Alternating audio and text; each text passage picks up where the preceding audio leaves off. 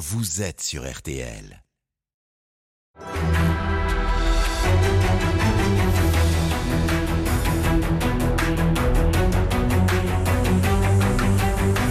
Le grand jury RTL Le Figaro LCI spécial présidentiel. Le débat est dirigé par Benjamin Sportouche.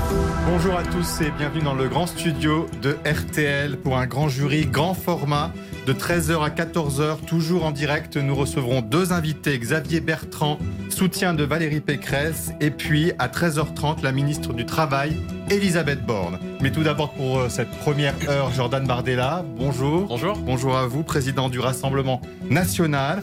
À mes côtés pour vous interroger, Marie-Pierre Haddad pour RTL.fr. Bonjour, Bonjour. Marie-Pierre. Adrien Jeanne de TF1 LCI, fidèle au Bonjour. poste. Bonjour Adrien. Et Jim Jarassé pour le Figaro. Bonjour Jim. Bonjour. Cette émission en direct donc, vous pouvez réagir à tout moment à ce que vous entendez via les réseaux sociaux. Hashtag le grand jury. Alors Jordan Bardella, nous sommes donc à deux semaines tout juste du premier tour de la présidentielle. Et si l'on en croit les sondages, Marine Le Pen serait qualifiée pour le second tour face à Emmanuel Macron. Sauf qu'ensuite, tout reste à faire. Aucune enquête d'opinion à ce jour ne la donne gagnante au second tour. Comment gravir la dernière marche? Est-ce possible?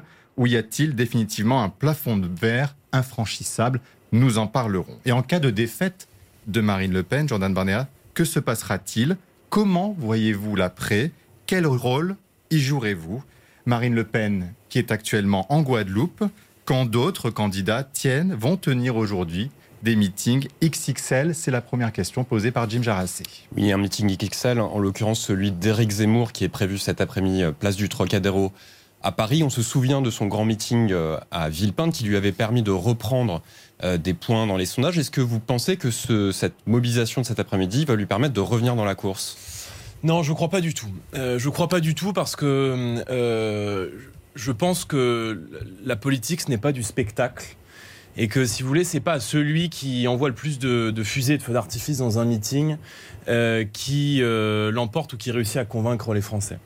Euh, bon, il y a une malédiction au Trocadéro, hein, pardon de le rappeler, mais euh, ces dix dernières années, les candidats à l'élection présidentielle qui ont fini leur meeting, qui ont fini leur campagne par un meeting au Trocadéro, euh, ont tous perdu. C'est vrai que Nicolas Sarkozy, c'est vrai que François Fillon aussi.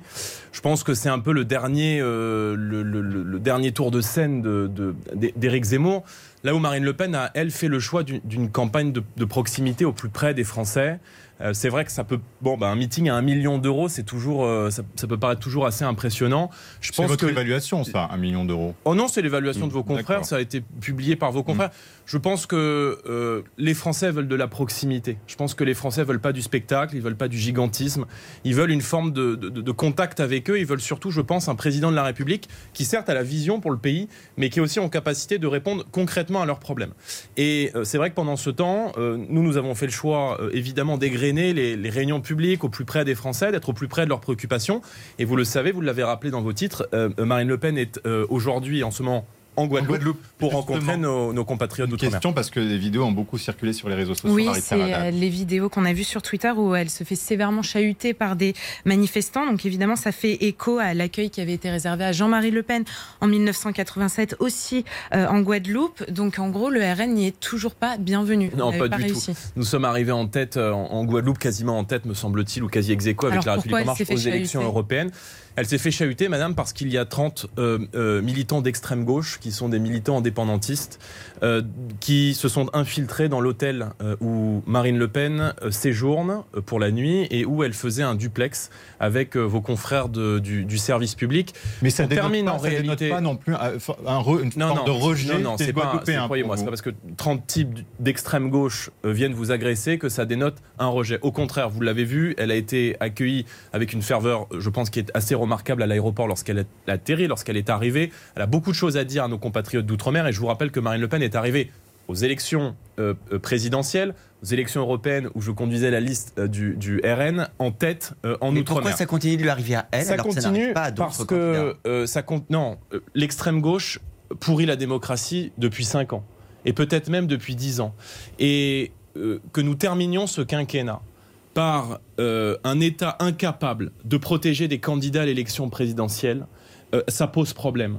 Et M. Darmanin, plutôt que de faire campagne, plutôt que d'essayer d'aller chasser sur les terres du Rassemblement national, comme il le dit, il ferait mieux d'assurer la sécurité des candidats à l'élection présidentielle, puisque précisément, je vais même vous dire, d'ailleurs, je vais vous faire une révélation, euh, euh, le duplex euh, que, que, réalisait Marine Le Pen avec vos confrères s'est tenu à son hôtel et non pas sur la chaîne de télévision en question, sur demande du préfet. C'est le préfet, ce sont les autorités qui ont demandé pour des raisons de sécurité à ce que l'entretien avec le, les journalistes se fasse depuis l'hôtel et non pas depuis le plateau hôtel pour des raisons de sécurité. C'est-à-dire que l'État n'a pas, assuré la sécurité. Et l'État n'a pas assuré la sécurité de Marine Le Pen. Donc je mets en cause la responsabilité directe du ministre de l'Intérieur. Elle a bien une garde policière aussi qui, est, euh, qui relève aussi de l'État aujourd'hui, non, Marine Le Pen, dans le cadre de ses fonctions Elle est protégée, euh, dans le cadre de sa campagne présidentielle par, le, par le SDLP, par le service de la protection.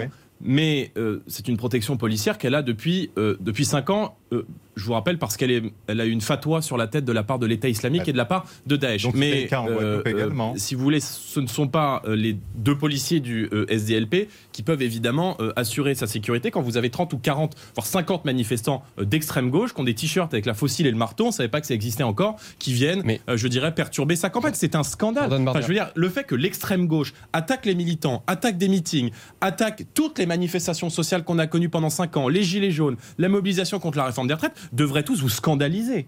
Euh, c'était tout de même un choix stratégique de la part de votre candidate de se rendre euh, en Guadeloupe ce week-end à mm. deux semaines euh, du premier tour. Est-ce que vous craignez pas tout de même que on retienne ces images face aux images peut-être de Non, je ne crois pas, vous savez, parce que en Guadeloupe, on a beaucoup de choses à dire sur la vie chère sur euh, le fait que là-bas, il y a des infrastructures comme le CHU de Pointe-à-Pitre qui ne sont plus aux normes depuis 30 ans, sur la santé, sur le fait que beaucoup de nos concitoyens en Outre-mer aujourd'hui ont le sentiment d'être des citoyens de seconde zone, parce qu'on les a abandonnés au chlordécone, parce qu'on les a abandonnés à la problématique des sargasses, parce qu'on les a abandonnés à l'explosion de l'insécurité. Et c'est vrai que face à tous ces défis-là, et les résultats électoraux euh, confirment qu'il euh, y a une demande aussi des propositions que nous portons, eh bien, je crois que cela ne sera pas entravé, en tout cas par les 30 euh, euh, énergumènes d'extrême gauche qui viennent perturber sa gauche. Vous les soupçonnez d'être portés, poussés par y compris des candidats à la présidentielle. Qui est cette extrême gauche que vous mettez euh, en cause? Est-ce que clairement vous nous dites que c'est des militants pro-Mélenchon qui ont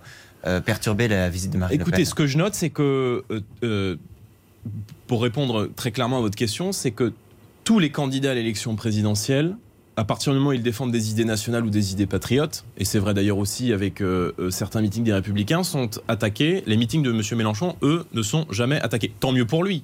Mais il faut qu'il sorte aussi de cette ambiguïté-là. Et moi, j'appelle euh, Jean-Luc Mélenchon, qui a beaucoup copiné pendant cinq ans avec la mouvance islamo-gauchiste, avec les indigènes de la République. On sait qu'il y a une porosité intellectuelle entre tous ces milieux, et évidemment des milices euh, antifa, d'ultra-gauche.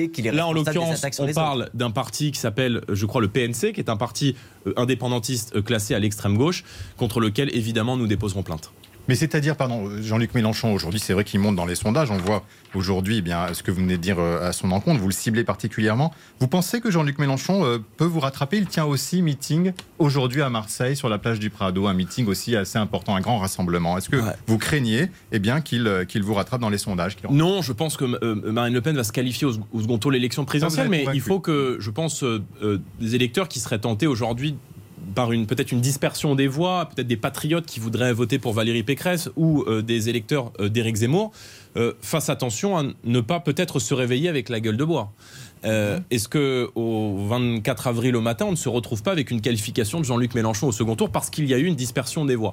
Donc il faut évidemment voter efficace et il faut offrir, je crois, dès le premier tour, la plus forte dynamique possible à Marine Le Pen de manière à ce que l'opposition, qui est la seule en capacité aujourd'hui de battre Emmanuel Macron, vous me dites aucun sondage ne la donne gagnant, mais le dernier rolling IFOP qui la met à 46,5, 46,5, ça veut donc dire qu'elle est dans la marge d'erreur. Ça veut donc dire que nous sommes aujourd'hui à quasi égalité avec Emmanuel Macron. Le second tour, c'est une autre élection. Beaucoup d'autres sondages le mettent à 58. Le second tour, c'est une autre élection. Et ce que je regarde, c'est que Emmanuel Macron a très peu de, a très peu de report de voix en réalité au second tour. Puisque s'il fait 25% des voix au premier tour, ça veut donc dire que 75% des Français auront voté contre Emmanuel Macron.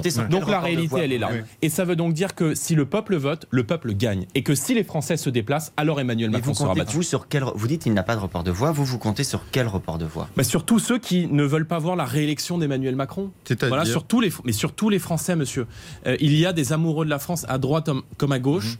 qui euh, savent que la réélection d'Emmanuel Macron entraînerait un nouveau quinquennat de casse sociale de saignée fiscale. Et permettez-moi de vous rappeler que l'une des premières mesures qu'a pris Emmanuel Macron lorsqu'il a été réélu en, élu pardon, en 2017, c'était l'augmentation des taxes sur les carburants.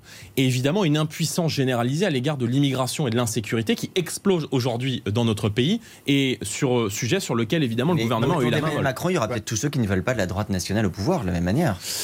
Non, je ne le crois pas. Je pense que je pense le rejet euh, d'Emmanuel Macron est extrêmement fort dans le pays.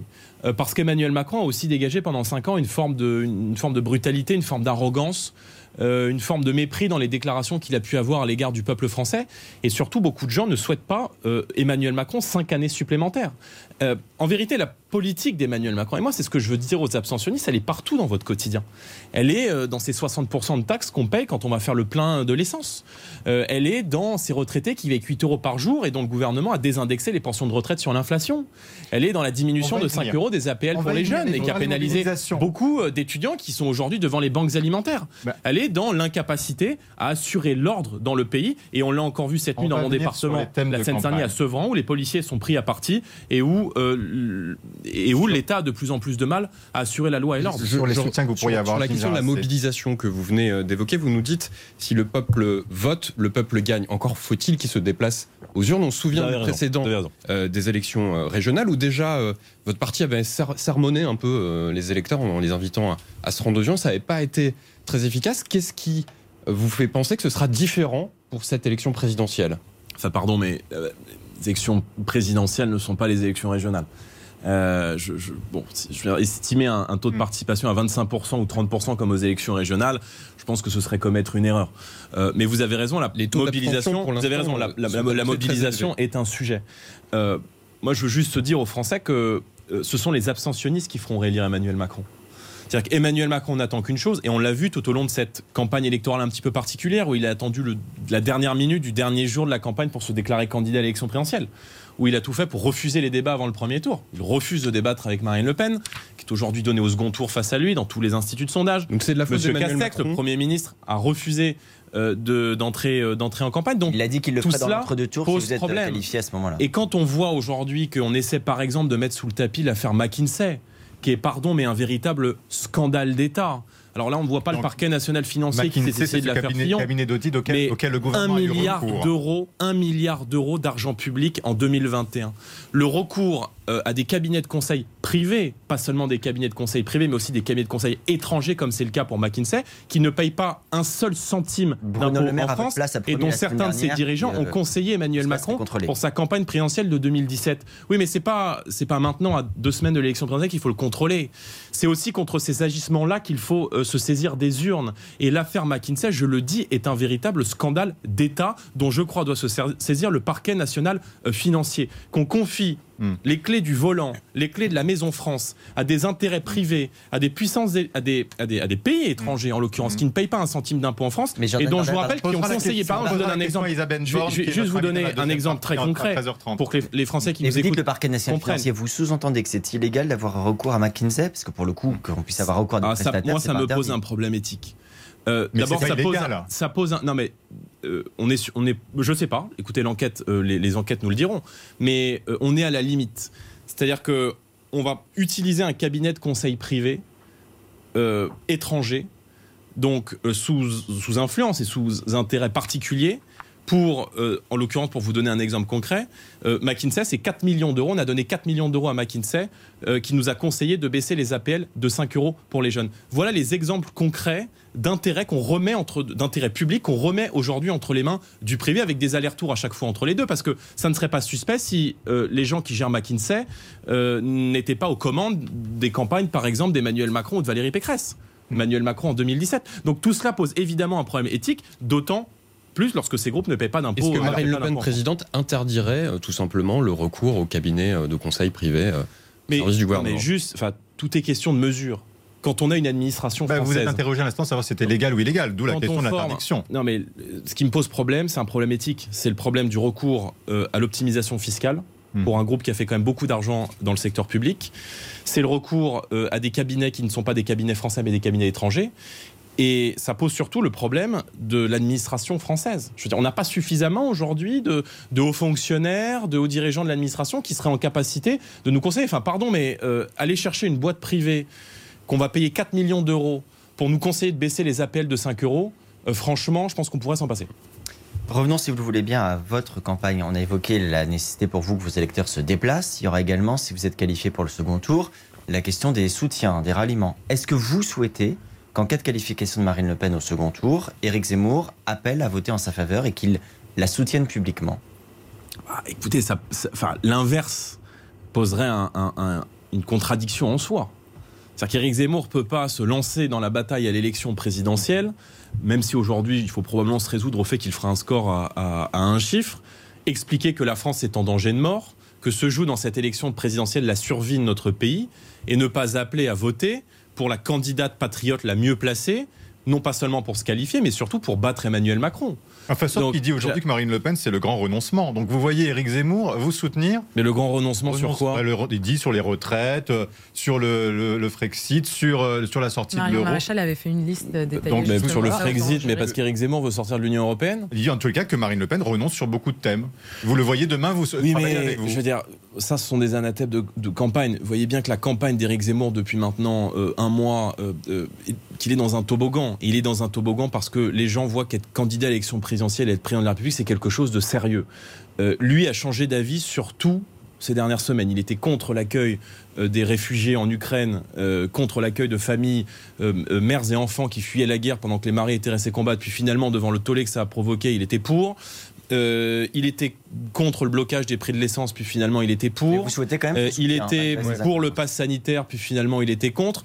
Je dis qu'il y a un sujet sur lequel probablement nous nous retrouvons, c'est cette inquiétude chez beaucoup de Français de la disparition de notre pays. Disparition de notre pays du, du fait d'une politique d'immigration massive qui a transformé le visage d'un certain nombre de nos quartiers aujourd'hui en France. Et je lui dis, on ne peut pas venir porter. Et d'ailleurs, c'est même le message, moi, l'appel que je lance à ses électeurs. Je lance aujourd'hui un appel aux électeurs d'Éric Zemmour. Je leur dis, ne gaspillez pas votre voix. L'heure est trop grave. Il faut se résoudre au fait que Éric Zemmour ne se qualifiera pas pour le second tour et que Marine Le Pen va faire face à Emmanuel Macron au second tour. Donc, mais il faut un vote efficace. Euh, n'affaiblissons pas la candidate qui peut aujourd'hui l'emporter au second dès le premier tour. Il faut voter utile, il faut voter de manière efficace, dans la mesure où on, ne voit pas là aujourd'hui la plus-value que va apporter le vote Éric Zemmour, si ce n'est affaiblir la candidate, la, candidate, la seule candidate nationale qui peut se qualifier. Mais vous, le voyez, vous vous voyez quand même travailler avec lui demain. Euh, Marine Le Pen dit souvent qu'elle voudrait un gouvernement d'union nationale. Mais est-ce que vous, vous le souhaitez? Non, mais je, crois qu'il ne le souhaite pas. Je, je, euh, on a, on a vu dans cette en touche de lui renvoyer la balle. On a vu. non, mais enfin, excusez-moi, mais Marine Le Pen est aujourd'hui donné autour des 20%. Il est aujourd'hui donné entre 9 et 9, 10, 9 et 10%. Donc, je, veux dire, il fera son choix au second tour. Mais euh, moi, je parle à ses électeurs parce qu'il n'a pas la propriété de ses électeurs. C'est vrai qu'il y a eu des mots durs de part et d'autre qui ont été échangés, mais c'est le propre d'une campagne électorale.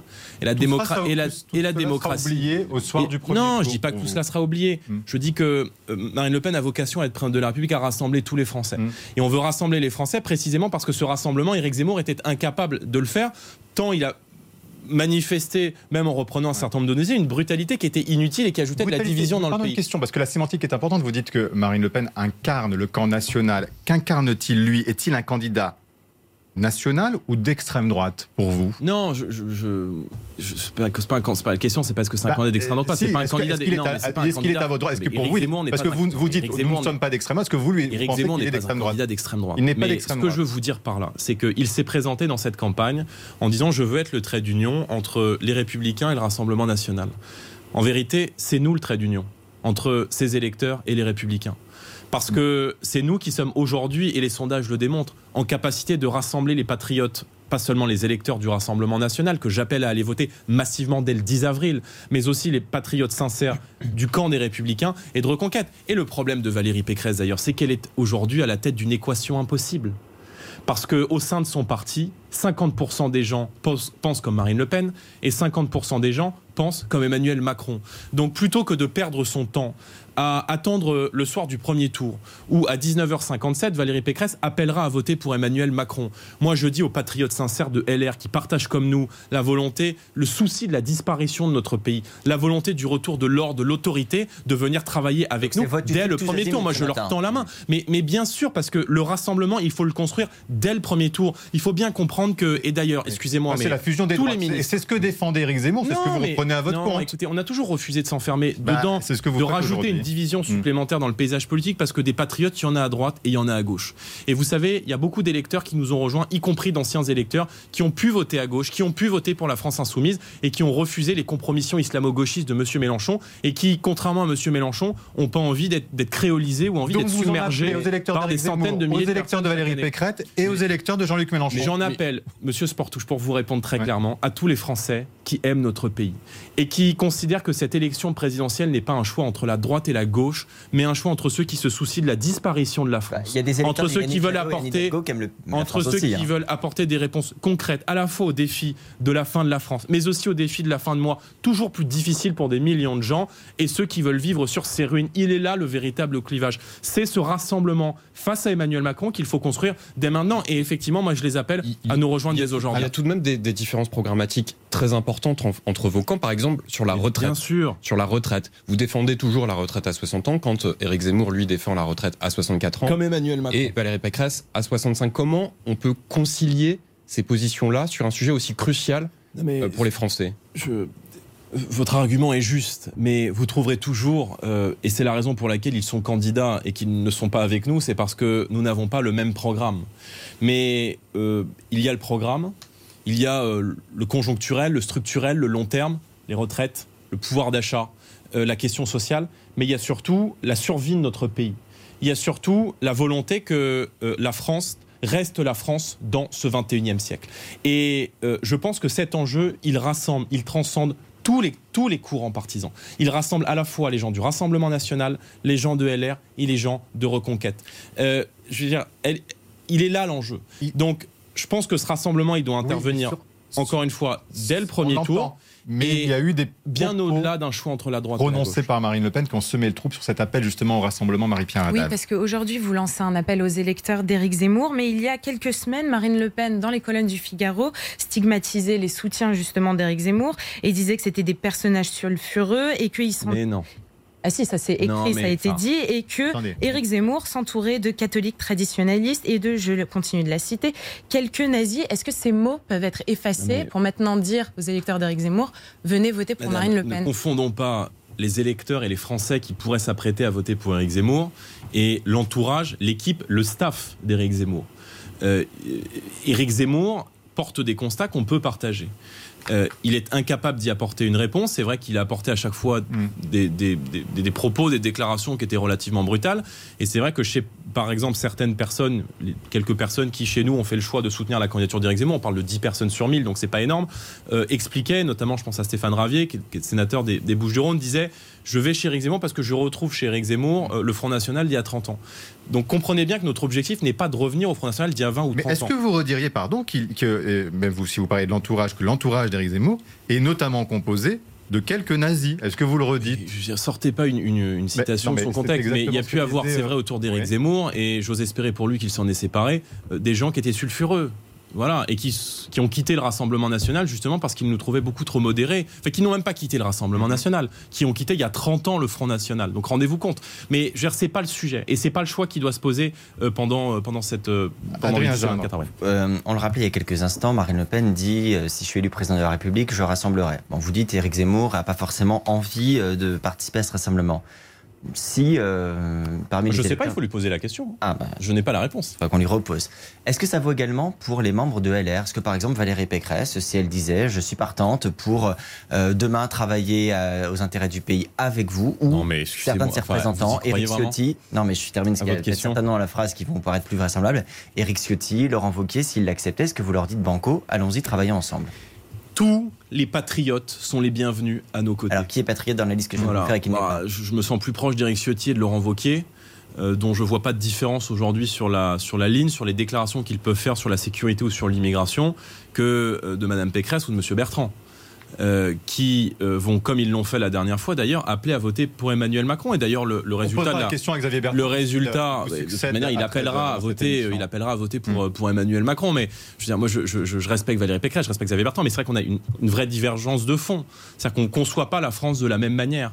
Euh, moi, je pense que euh, l'État-nation, c'est le cadre le plus optimal pour protéger aujourd'hui euh, le peuple, pour protéger notre identité, pour protéger les Français des dérives de la mondialisation libérale et de la multiplication des accords de libre-échange. On n'a pas la même vision. Donc eux, probablement, iront avec Emmanuel Macron, parce que probablement que chez eux, et c'est peut-être vrai avec Madame Pécresse, beaucoup comme elle rêvent d'être ministre d'Emmanuel Macron si Emmanuel Macron devait être réélu. Bon, comme il ne sera pas réélu, la question ne se pose pas. Mais c'est vrai qu'il y a beaucoup de gens sincères chez LR, et nous sommes prêts à faire table rase du passé, parce que je pense que vraiment l'enjeu de cette élection présidentielle, c'est de sauver le pays, c'est de sauver la France. Et aux électeurs de LR qui se sentent proches de notre discours, qui voient que Marine Le Pen a beaucoup travaillé, qu'elle est la candidate d'une mm. forme de solidité aussi, eh bien je leur dis que nous pouvons travailler ensemble et ils sont vraiment les bienvenus. Marion Maréchal était il y a quelques semaines à votre place, elle a dit qu'elle était alliée mais pas ralliée à Éric Zemmour. Elle s'est détachée de lui sur certains thèmes. Est-ce qu'aujourd'hui, vous dites qu'elle pourrait travailler avec vous? Est-ce qu'elle fait partie aussi de ce rassemblement? Est-ce que vous lui tendez la main? À elle aussi Mais, Encore une fois, je fais une différence entre euh, les gens du staff, de l'équipe, qui ont fait un choix, parfois un choix peu honorable à 30 ou 40 jours, qui était le choix de, d'être dans une famille politique, de quitter une famille politique. Et les électeurs, encore une fois, je différencie tout cela. Mais euh, moi, j'ai de rancœur, j'ai de haine contre personne. Et je pense que, encore une fois, l'état du pays aujourd'hui dans lequel il est, que la situation sécuritaire, migratoire de notre pays, me fait dire que euh, Emmanuel Macron est notre adversaire, mais que le temps est probablement notre pire ennemi, et que face à cela, évidemment, euh, nous sommes. Euh, mais vous ne répondez pas sur Marion Maréchal. Pourrait-elle gouverner bah, Elle fera ce qu'elle veut. Enfin, elle avait indiqué il y a quelques semaines qu'elle soutiendrait le candidat le mieux placé. Elle a fait le choix de soutenir un candidat qui est aujourd'hui donné à 9%. Donc euh, c'est dommage. Elle s'est égarée. Pour vous non, vous ne me ferez pas dire ce que vous souhaitez me faire dire pour non, non, je avoir la un titre un bon titre pour la dépêche AFP, mais euh, c'est une contradiction. Voilà, c'est une contradiction que je ne comprends pas et c'est un choix assez irrationnel qu'elle a fait, qui est celui euh, de, s'éloigner de, notre famille politique, de, Marine Le Pen, euh, en indiquant qu'il y avait une urgence aujourd'hui civilisationnelle et à soutenir un candidat qui est donné à, 9%, et dont le moins qu'on puisse dire, c'est que ne s'est pas exprimé, en tout cas depuis six mois, une volonté de, rassemblement. Et puis je pense qu'ils font vraiment avec, euh, avec Éric Zemmour, Marion Maréchal, Éric Zemmour, euh, malgré les points d'accord que je peux avoir avec eux, ils font vraiment cette erreur de considérer que le clivage oppose encore la droite et la gauche. Considérer cela, c'est-à-dire considérer qu'on est de droite parce qu'on aime la France et que les gens de gauche euh, seraient de gauche parce qu'ils n'aimeraient pas la France, je pense, est une, erreur stratégique et on voit bien l'impasse dans lequel euh, ils Depuis tout à l'heure, vous dites le clivage, ce sont les patriotes et les autres, donc les patriotes avec vous contre Emmanuel Macron. Est-ce que ça veut dire que vous ne faites pas de différence entre les autres? Par exemple, Emmanuel Macron, Jean-Luc Mélenchon, pour vous, c'est la même chose? Si par hypothèse, même si c'est pas la plus probable, mais elle est donnée en certaines enquêtes, un deuxième tour opposé Emmanuel Macron à Jean-Luc Mélenchon, vous diriez ni l'un ni l'autre. Pour nous, c'est la même chose. Bon, d'abord, ça n'arrivera pas.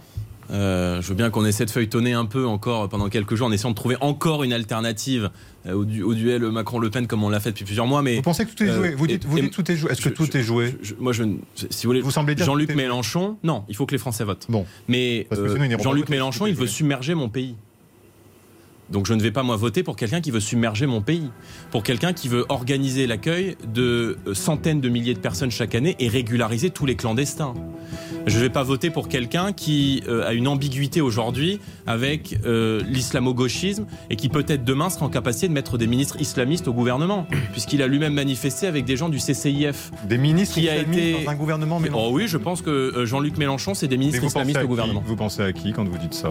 Bah, Peut-être à ses amis du CCIF qui a été dissous pour, euh, avec qui il manifestait en novembre 2020 à 100 mètres du Bataclan où les islamistes hurlaient Allah Akbar et qui a été dissous par le ministre de l'Intérieur euh, pour euh, radicalisation islamiste. C'est quand même pas la même chose à vous entendre. Il y a quand même une nuance, vous faites quand même la différence. mais il y a une nuance entre tous les candidats. Mais Marine Le Pen sera au second tour, elle gagnera cette élection présidentielle. On, se retrouve dans quelques minutes pour la suite de ce grand jury de Jordan Bardella. tout de suite.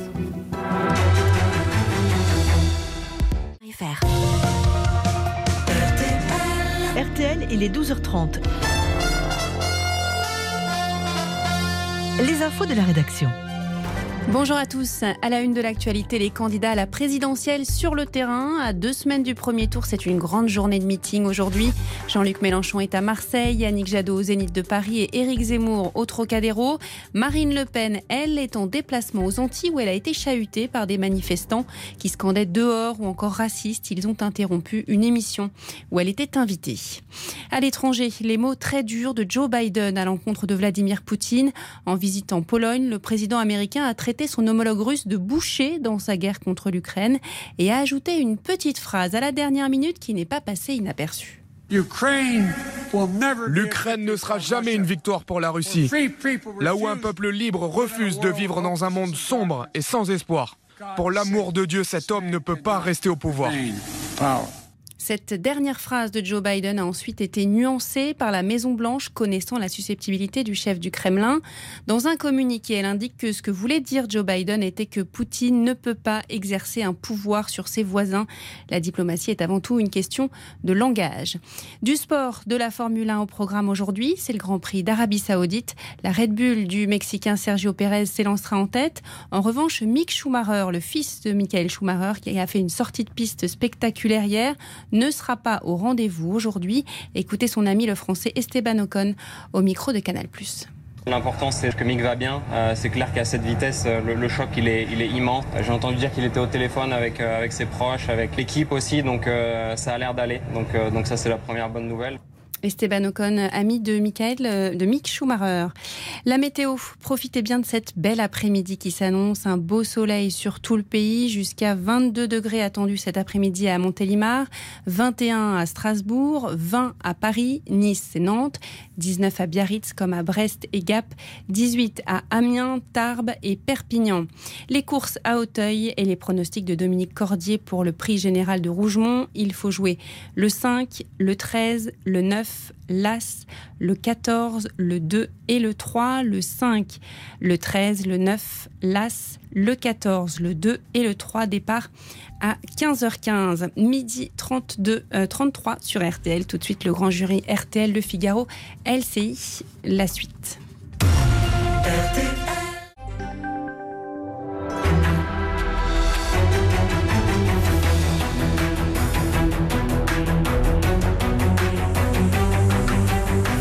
Grand jury RTL Le Figaro LCI, spécial présidentiel. Invité Jordan Bardella, président du Rassemblement national.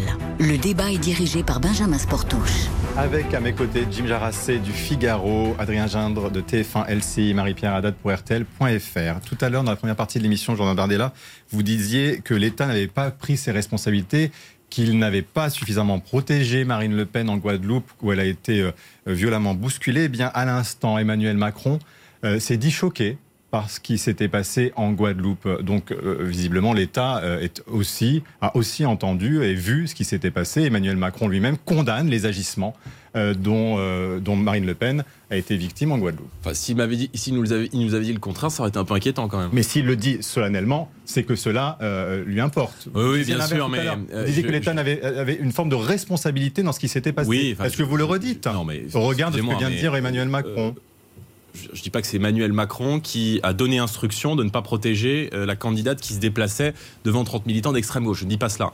Mais je dis qu'on termine le quinquennat avec un symbole très fort.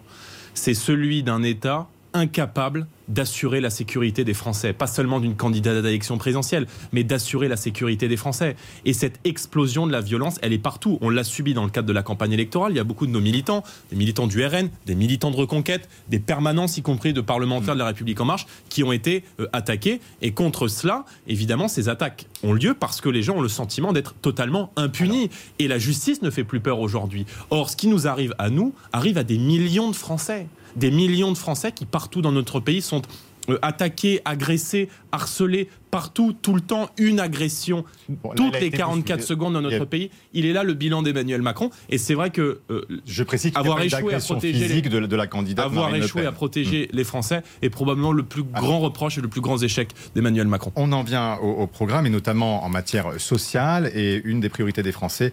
Bien sûr, c'est la réforme des retraites dont ils entendent beaucoup parler. Jim Jarassé. Oui, on l'a dit, vous défendez euh, les droits à la retraite à 60 ans pour les Français qui ont commencé à travailler euh, euh, jeune. Euh, vous évaluez le coût de cette réforme à 9 euh, milliards d'euros, alors que l'Institut Montaigne, qui est spécialiste dans le chiffrage des projets des candidats, dit 26,5 milliards d'euros. Est-ce que vous avez sous-évalué le coût de cette réforme? 9 milliards d'euros que des instituts qui sont proches des Républicains ou d'Emmanuel Macron viennent contredire le chiffrage je dirais, c'est de bonne, c'est de bonne guerre et c'est le jeu de la campagne électorale. Si vous voulez, cette réforme, elle s'appuie sur euh, d'abord une Pourquoi réflexion. Parce que leurs calculs, de votre Euh, point de vue, sont des calculs politiques et pas des Oui, oui, il y a euh, le, le calcul n'est pas le n'est pas le même et ils, ils ne prennent pas en compte euh, un certain nombre de données que nous avons dans le chiffrage. Mais juste, c'est pas, je pense que c'est pas l'essentiel. On l'a chiffré à 9 milliards. Le, budget de Marine Le Pen, c'est euh, 68 milliards d'euros. Elle l'a présenté c'est cette semaine. C'est pas l'essentiel, mais C'est un budget, c'est un budget qui est extrêmement euh, clair, extrêmement précis, et nous sommes les seuls, pardon, hein, à avoir présenté un chiffrage aussi euh, précis dans le cadre de cette campagne présidentielle, parce qu'on a le sens des responsabilités.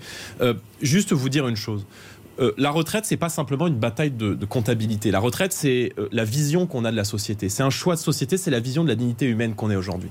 Il faut savoir qu'aujourd'hui, la moitié des gens qui arrivent à la retraite sont au chômage. L'âge de départ moyen, c'est euh, 62,8, 62 ans, et en moyenne aujourd'hui, la moitié des gens qui arrivent à la retraite sont au chômage. Donc à partir de ce constat-là, euh, vouloir repousser l'âge de départ à la retraite relève de, relève de l'idéologie. C'est simplement de l'idéologie.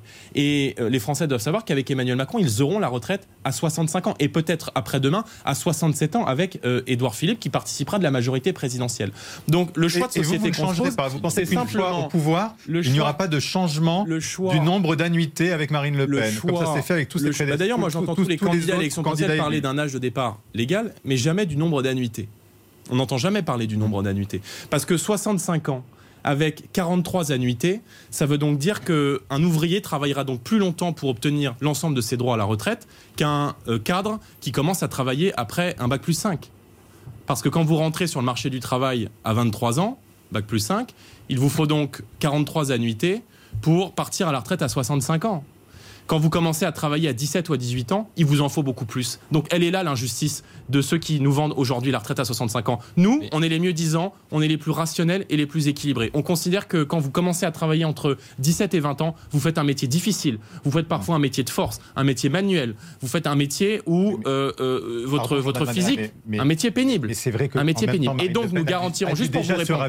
Non mais vous dites, euh, on, on- voilà, on garantira j'entends la retraite mais vous avez dû vous à 60 raviser. ans et 40 annuités si vous rentrez sur le travail entre 17 et 20 ans. Et au-delà. Vous avez dû changer d'avis parce que ça devait être pour tout le monde et vous vous êtes rendu compte que face à- aux réalités des chiffres, face aux réalités démographiques, ça ne concerne dorénavant plus que Non. les personnes Pas- qui auront commencé à travailler entre 17 et 20 ans. Donc il y a eu un changement de pied, vous pouvez le dire. Mais Monsieur Sportouche, euh, il y a eu une évolution par rapport à 2017 parce qu'Emmanuel Macron nous laisse un pays et un État avec 600 milliards Non, non, d'euros il y a de une dette. évolution en trois mois de Marine Le Pen parce que visiblement elle s'est rendue compte que la Bah, réalité Marine Le Pen est candidate à l'élection présidentielle depuis, trois mois. Mais euh, permettez-moi de vous rappeler qu'on nous laisse en 2022 un pays, encore une fois, avec 600 milliards d'euros de dette. Donc évidemment, et vous avez raison, et je suis d'accord avec vous, on n'a pas, si vous voulez, la même approche en 2022 avec 600 milliards de, de dette que nous lègue Emmanuel Macron, encore une fois, qu'on pouvait l'avoir en 2017. Donc nous garantirons cette retraite à 60 ans si vous commencez à travailler entre 17 et 20 ans avec 40 annuités. Au-delà, on ira jusqu'à euh, euh, 42, 42 euh, euh, annuités et un âge de départ légal à 62 ans. Il y aura une forme de progressivité, mais on n'ira pas au-delà.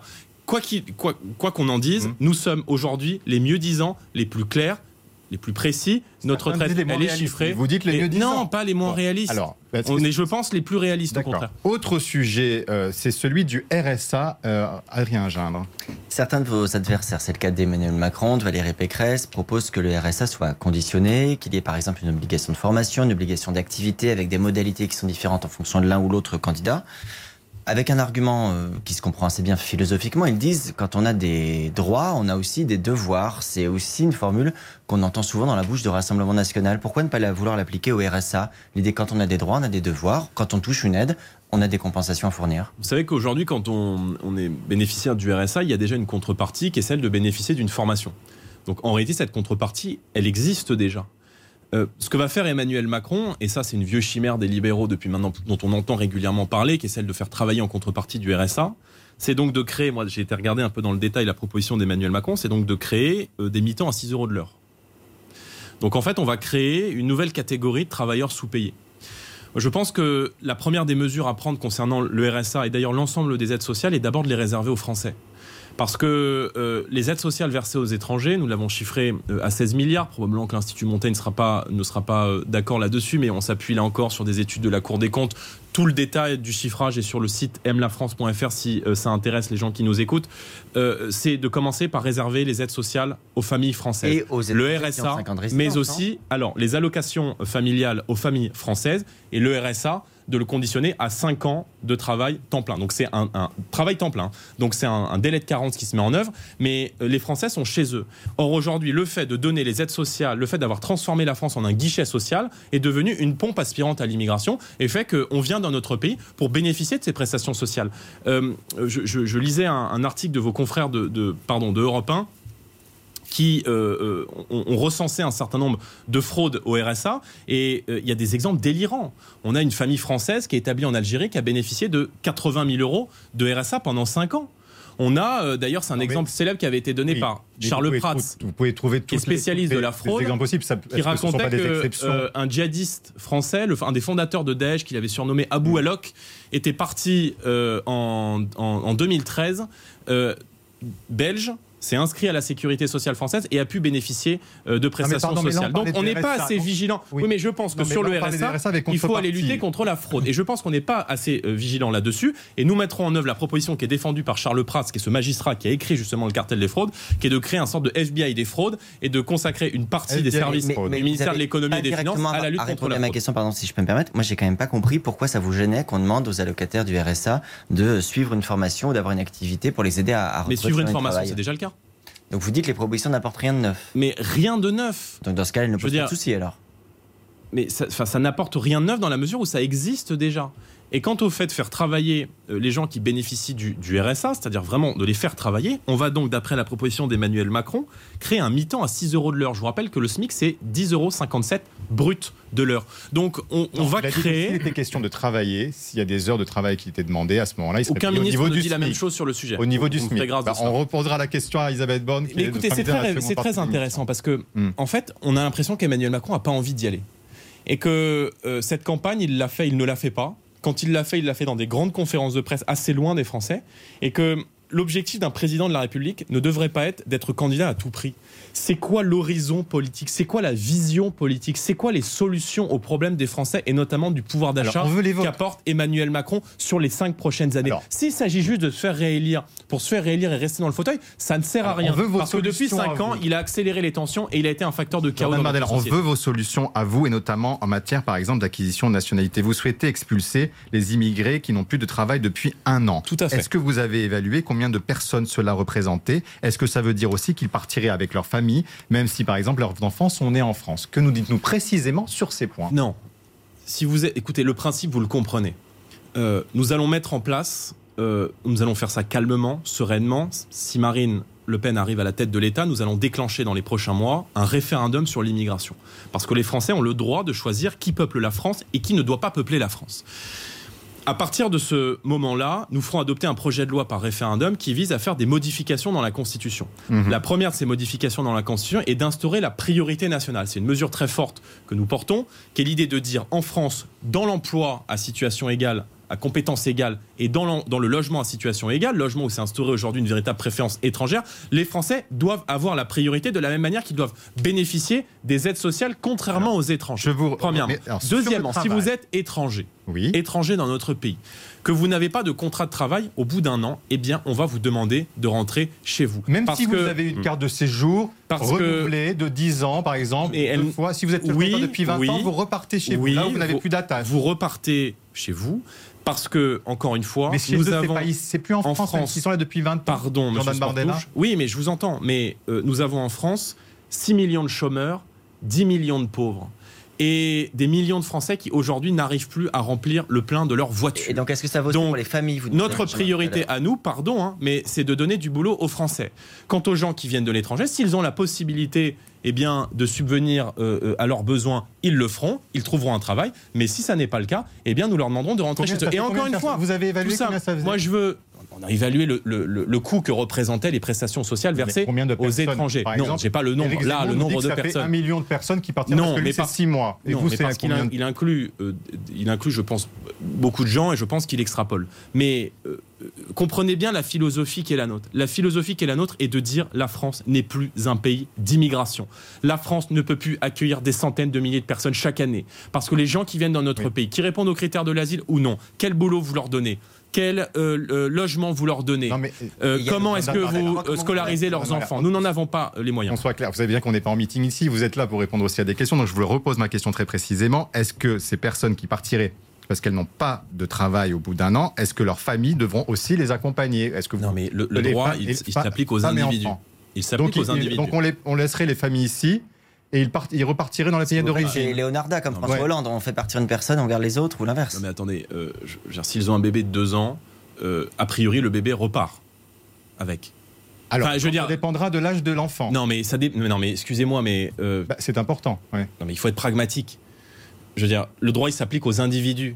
Je veux dire, si vous avez euh, des, des frères, des sœurs, des membres de votre famille qui travaillent, je veux dire, la loi ne s'applique pas. Je veux dire, c'est pas une loi qui s'applique à tout le monde.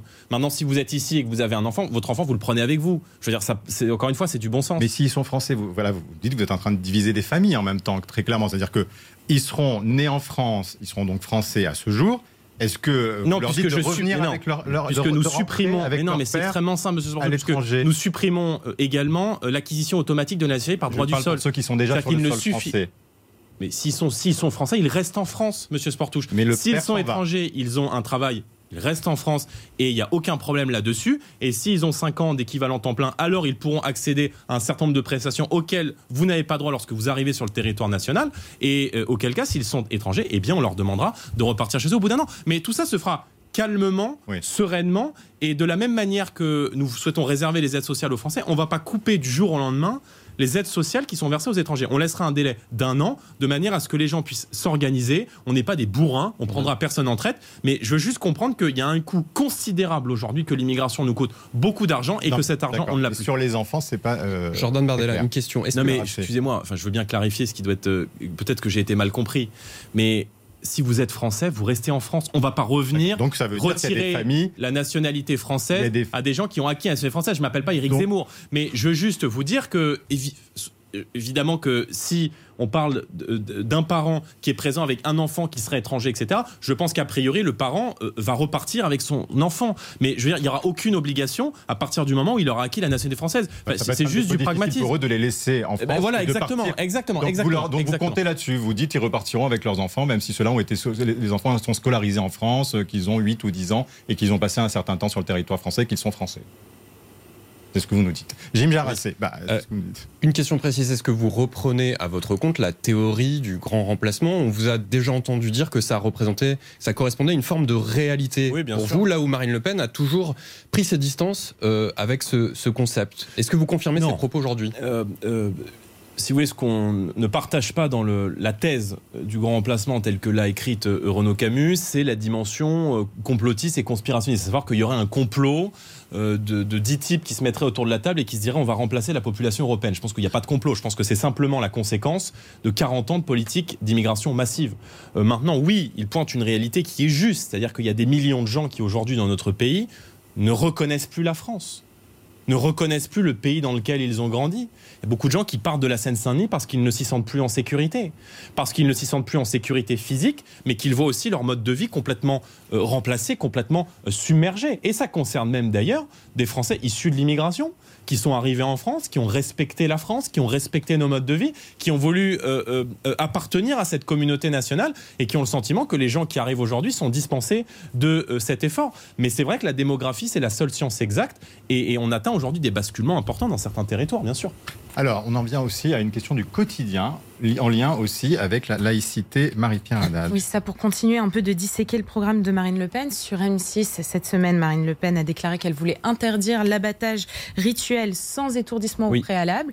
Euh, les internautes, eux, ont compris que concrètement, dans leur vie quotidienne, ça signifierait qu'il n'y aurait plus de viande halal ou cachère, parce Tout que c'est la méthode qui est utilisée. Et donc, est-ce que vous confirmez plus de halal, plus de cachère si Marine Le Pen est élue présidente? Oui, au nom de la dignité animale, nous souhaitons imposer euh, l'étourdissement préalable avant euh, l'abattage. C'est vrai avec l'abattage qui sera fait sur le territoire national, mais c'est aussi vrai avec des produits qui pourraient être importés. C'est ce qu'on fait un certain nombre de, de- de- d'autres pays, Donc, notamment on la Belgique, me semble-t-il. de viande cachère ou Donc, de viande halal dans les Pas de viande, au- encore une fois, au nom de la dignité animale, pas de, de viande dont l'animal aurait été abattu pas sans étourdissement pardon, aux règles de laïcité de pouvoir exercer de fait sa religion dans le privé, euh, en, pouvant euh, voilà, avoir accès notamment à une nourriture qu'on juge eh bien, adéquate et, et idoine en fonction de sa religion. Est-ce que là, vous n'êtes pas en train je- non. de- d'entraver, Non, parce que euh, cela, la, la liberté cela de se fait au nom de la dignité animale, en réalité. Et quand on voit effectivement des images Mais même l'importation, circuler sur les réseaux l'importation, sociaux, et même que- l'importation. Donc ça veut dire qu'il y a des millions loi- de personnes qui ne pourront plus accéder, qui ne pourront plus retrouver des produits de consommation du quotidien parce que vous estimez en fait que la, ba- la, la bataille ne Exactement, n'est pas, exactement. ne respecte pas, de viande dont, encore une fois, euh, le bovin aurait pu être euh, abattu sans étourdissement Mais donc ça veut dire que vous souhaitez, je sais pas comment vous faites, faire sortir de la communauté nationale toute une série de gens, euh, qu'ils soient juifs ou musulmans, parfaitement bien intégrés, qui respectent toutes les lois françaises, mais qui souhaitent pouvoir exercer leur culte. C'est-à-dire que ces gens-là ne pourront plus exercer leur culte en France. Parce que ça fait partie de leur exercice de leur religion. Ils exerceront leur culte dans leur intimité. Mais a pas- si- non, mais ne pas pourront- Vous manger savez, Victor Hugo disait l'église chez elle, l'État chez lui. Or, je pense aujourd'hui, s'agissant notamment de de- de- de- de- de l'islamisme, et encore une fois, je ne confonds pas euh, des millions de, de- de Français de confession musulmane qui respectent nos lois, qui respectent nos valeurs et qui se sentent parfaitement assimilés à la nation française.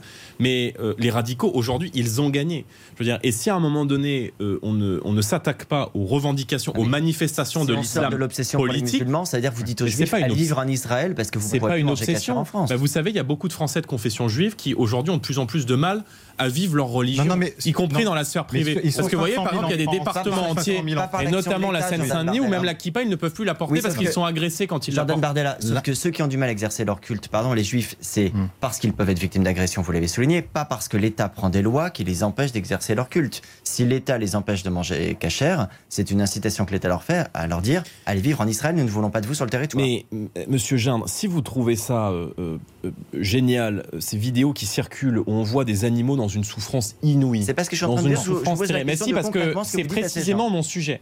Vous essayez de, de- de m'emmener sur le sujet de la, de la laïcité. On peut prendre ce sujet aussi sur l'angle de la laïcité. quand vous Vous Mais si vous voulez, à l'origine, concernés à l'origine, mais à il y a les animaux, il y a les personnes. moi, l'abattage rituel, l'abattage en détention me choque. Voilà, les images que nous avons tous vues circuler sur les Bon. réseaux sociaux euh, de, de, de- de- de- d'abattoirs euh, où les animaux sont dans une souffrance terrible, ces, ces images-là, elles, me choquent. Et je ne veux pas de ça en France. C'est dit. Question express. Le grand jury. Question express. Un question express pour ou contre, vous connaissez le principe Jordan Bardella, consacré Ah, à l'écologie dont il est peu question dans cette campagne. Donc pour ou contre la circulation alternée en cas de pollution? Euh, non, contre. Contre. Pour ou contre la, vit- la vitesse réduite à 30 km/h dans les centres-villes Euh, manière, quand vous pouvez rouler maintenant dans, à 30 km/h dans Paris, vous êtes déjà en excès de vitesse. quoi. Oui, mais dans les, dans les autres centres-villes, dans les autres centres-villes de Euh, nos- Oui, pour, dans les, Pour. dans les, dans Pour. les ultra-centres, allez, dans les hyper-centres. Pour ou contre le démontage des éoliennes déjà existantes? Euh, pour. Pour ou contre l'exploration de gaz de schiste en France? Euh, pour, je suis pas certain que ce soit une solution euh, viable à terme. Bon. Euh, en, en tout cas, résolument contre le fait de se passer du gaz euh, russe, parce que je pense que ce serait une Eh ben, erreur stratégique toute importante. trouvée vers l'Ukraine, mais sur le gaz de schiste, ben, vous avez euh, une conviction commune avec euh, Marion Maréchal qui ici souhaitait l'exploration de gaz de schiste. Jim Jarassé, on en vient à l'Ukraine. Euh, Cette semaine, Marine Le Pen a expliqué qu'elle n'avait pas d'admiration. euh, Si je pense la même chose que Marion sur le gaz de schiste, alors l'union est possible. Ah bah, Tout est- c'est une bah, porte ouverte bah, importante à un très grand rassemblement votre message. Peut-être que ça peut se faire la main sur le sujet. Jim Jarassé. Euh, cette semaine, Marine Le Pen a assuré qu'elle n'avait pas d'admiration particulière pour le président ukrainien Volodymyr Zelensky. Admiration, c'est justement le terme qu'elle avait employé à dessein en à l'endroit de, de Vladimir Poutine il y, a, il y a quelques années. Est-ce que c'était une maladresse cette, Non, euh, je- le fait de, de ne pas reconnaître que euh, finalement ce, ce président se bat pour son peuple? Non, euh, c'est précisément ce qu'elle ce qu'elle a dit. D'ailleurs, on a, on a voulu tirer une citation du, du contexte. Euh, mais vous savez, on est en guerre. Euh, on n'était pas en guerre en 2017. On est aujourd'hui en guerre. Et je pense qu'il est euh, extrêmement important, qui plus est pour nous, qui, sommes aujourd'hui dans l'opposition, qui ne sommes pas euh, aux manettes, et je note d'ailleurs que le président de la République a, été très prudent aussi dans les mots qu'il a utilisés, bien plus que certains membres de son gouvernement, euh, et je pense qu'il faut se, savoir prendre du recul avec à la fois la morale et les excès de langage, y compris avec les passions et les émotions dans une guerre. Euh, je pense que les, propos de, Joe Biden sont, sont, irresponsables et participent d'une accélération des mmh. tensions. Je pense qu'il faut être très mmh. prudent. Le hein président de la République l'a été, je pense qu'il a eu raison. C'était un boucher, hein, je précise. Oui, justement. Oui, mais voyez, en fait, là encore, je veux dire, tout cela participe d'une accélération des tensions. C'est vrai qu'en matière de, géostratégie, depuis 20 ans, les Américains sont des anges et sont les artisans du camp du bien. Volodymyr Zelensky, euh, dont les vidéos sont très reprises sur Internet et les réseaux sociaux. Oui, et qui déclenche un réel élan de solidarité de la part des internautes français qui le considèrent comme un héros. Est-ce que vous aussi, vous le considérez comme un héros? J'ai dit qu'il était toujours admirable de voir un chef d'État défendre son pays en temps de guerre. Euh, et c'est peut-être là où, euh, euh, monsieur, pour reprendre votre, votre question, il y a peut-être une, incompréhension, c'est que Le Pen dit, mais il fait le travail d'un chef d'État. Il fait le travail d'un chef d'État. Et si un chef d'État ne défend pas son pays en temps de guerre, alors il n'a pas les qualités requises pour être un chef d'État. Bien sûr qu'il le fait, il le fait évidemment, cela force l'admiration de, beaucoup de, beaucoup de monde. Et moi je le dis, il est toujours admirable de voir un, dirigeant politique défendre son pays en temps de guerre. Mais je pense que notre rôle et de, de ne pas envenimer la situation. Et je pense que les déclarations d'un certain nombre de ministres en disant on va plomber l'économie russe, et notamment je pense à mm. Monsieur Le Maire, sont parfaitement irresponsables. Total, Total qui euh, s'est retiré, qui n'importera plus de, pétrole russe. Est-ce que sur le gaz, elle devrait, devrait faire la même chose, le groupe pétrolier Total? Mais non, puisque euh, je veux dire, on n'a mm. aucune autre alternative. Mm. Je veux dire, y compris d'ailleurs le GNL, le gaz liquéfié, ça coûte beaucoup plus cher. Et ça, on quitterait la dépendance à l'égard de la Russie alors la France est moins concernée, mais pour entrer dans une dépendance à l'égard des États-Unis, du Qatar, qui est une dictature islamiste, ou de l'Australie, qui nous l'a mise à l'envers sur l'affaire des sous-marins. Donc il n'y a pas de bonne solution dans cette affaire en réalité. PDG, Patrick Pouyanné, dont les, euh, dont les rémunérations ont augmenté de 52% entre 2021, 2020 et 2021. Qu'est-ce que ça vous inspire, euh, Jordan Bardet bah, Ça m'inspire que, euh, au-delà du cas de, Total et du patron de Total, il y a dans, cette, dans ce conflit des profiteurs de guerre. Et je pense que si on veut faire pression sur la Russie, vous savez que 40% du gaz européen vient de la Russie, 60% vient Patrick de quelques pays. Patrick Pouyanné, vous le mettez dans cette catégorie de, non, non, profiteurs de guerre personne. Mais quand je vois que... Euh, de profiteurs de guerre, quand je vois que les, tarifs des gaz ont augmenté alors que les coûts de production sont restés stables, mm. l'Algérie, la Norvège, les Pays-Bas, les États-Unis qui aujourd'hui envoient du gaz en Europe devraient eux se mettre d'accord pour vendre mm. à prix qu'ils vendent depuis 10 ans euh, le gaz et je pense que ça effondrerait, ça effondrerait les surprofits de la Russie. Tout le monde. Mais là, il y a, ce super bonus, on va dire ça comme ça, de Patrick Royer. Qu'est-ce que vous en feriez vous si vous étiez au pouvoir? Est-ce que vous en le confisquer Eh bien, euh, pour compenser les baisses euh, de taxes que nous faisons sur l'essence, il y aura, et Marine Le Pen l'a annoncé, une taxation exceptionnelle des grands groupes pétroliers et gaziers. Combien? Quel pourcentage? Bon, euh, Le déterminera, je veux dire, euh, on, verra cela, parce que si vous voulez, le cours du baril évolue. La priorité, en tout cas, c'est de baisser les taxes, et notamment, vous le savez, nous souhaitons abaisser la TVA de 20 à 5,5 sur l'essence, le carburant, le fuel, le gaz, l'électricité. Ça coûte 12 milliards d'euros et ça permettrait de rendre concrètement beaucoup d'argent aux Français à la fin. Jordan Bardella, c'était votre grand jury. Merci à vous. On se retrouve dans quelques minutes pour la suite de ce grand jury exceptionnel. Invité Xavier Bertrand, à tout de suite.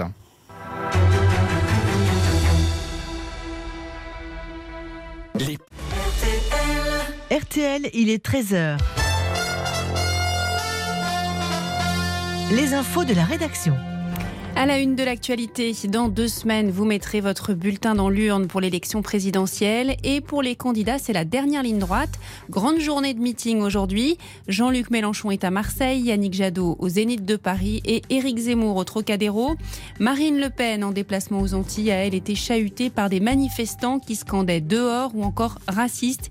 Ils ont interrompu une émission où elle était invitée. De son côté, Emmanuel Macron a réagi aux propos de Joe Biden qui a qualifié Vladimir Poutine de boucher.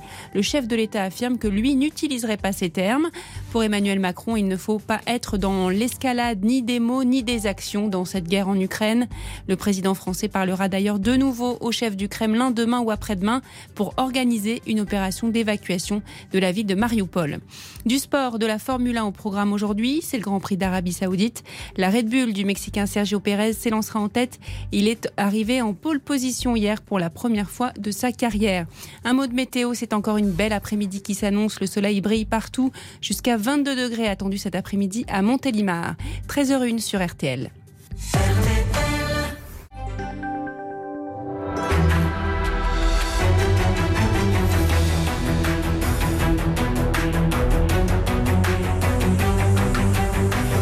jury RTL Le Figaro LCI spécial présidentiel.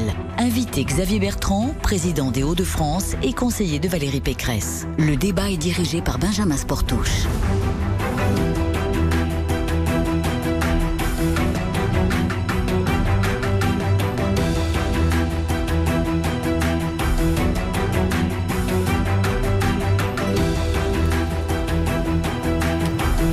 Se retrouve pour ce grand jury spécial présidentiel. Grand jury qui accueille donc dans cette deuxième partie Xavier Bertrand. Bonjour Xavier Bonjour. Bertrand, président euh, de la région Nord et soutien donc. Haute-France. Haute-France, vous avez raison. euh, autant pour moi, et soutien donc de Valérie Pécresse. Merci d'être avec nous aujourd'hui pour vous interroger. Jim Jarassé du Figaro, Adrien Jean de TF1 LCI et Marie-Pierre Haddad de RTL.fr. Première question, elle vous est posée par Adrien Gindre.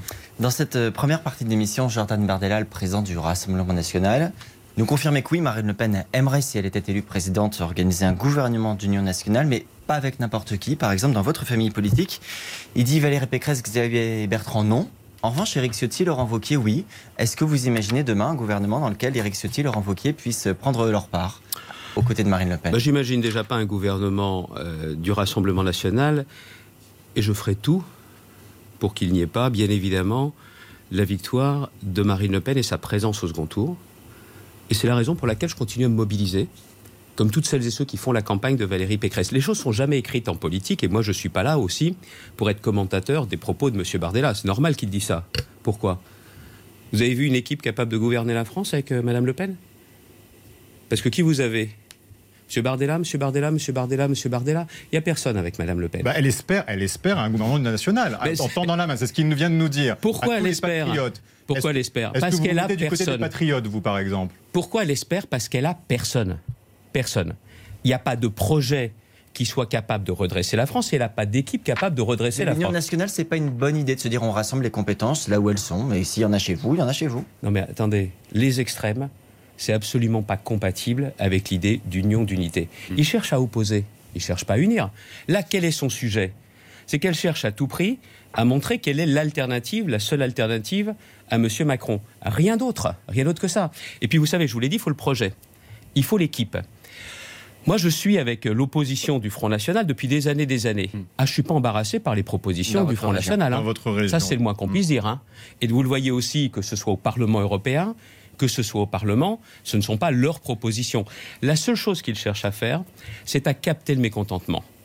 La colère des Français, et Dieu sait si le mécontentement et la colère sont très fortes, pour pouvoir dire nous sommes l'alternative à M. Macron. Mais une élection à l'autre. L'alternative. Je Oui. juste terminer. De toute façon, je pense que je dois être minuté comme tous les candidats en temps de parole, donc vous inquiétez pas, je ne pourrai pas déborder. La véritable alternative aujourd'hui à Emmanuel Macron, c'est Valérie Pécresse. À nous, dans ces 15 derniers jours, de pouvoir montrer très clairement que la personnalité de Valérie Pécresse, le projet, l'autorité, le travail, les territoires et l'équipe, c'est nous qui sommes capables d'incarner cette alternative. On reste quand même chaud de domaine sur Marine Le Pen. Euh, Jim Une, Jarassé. une question sur Marine Le Pen.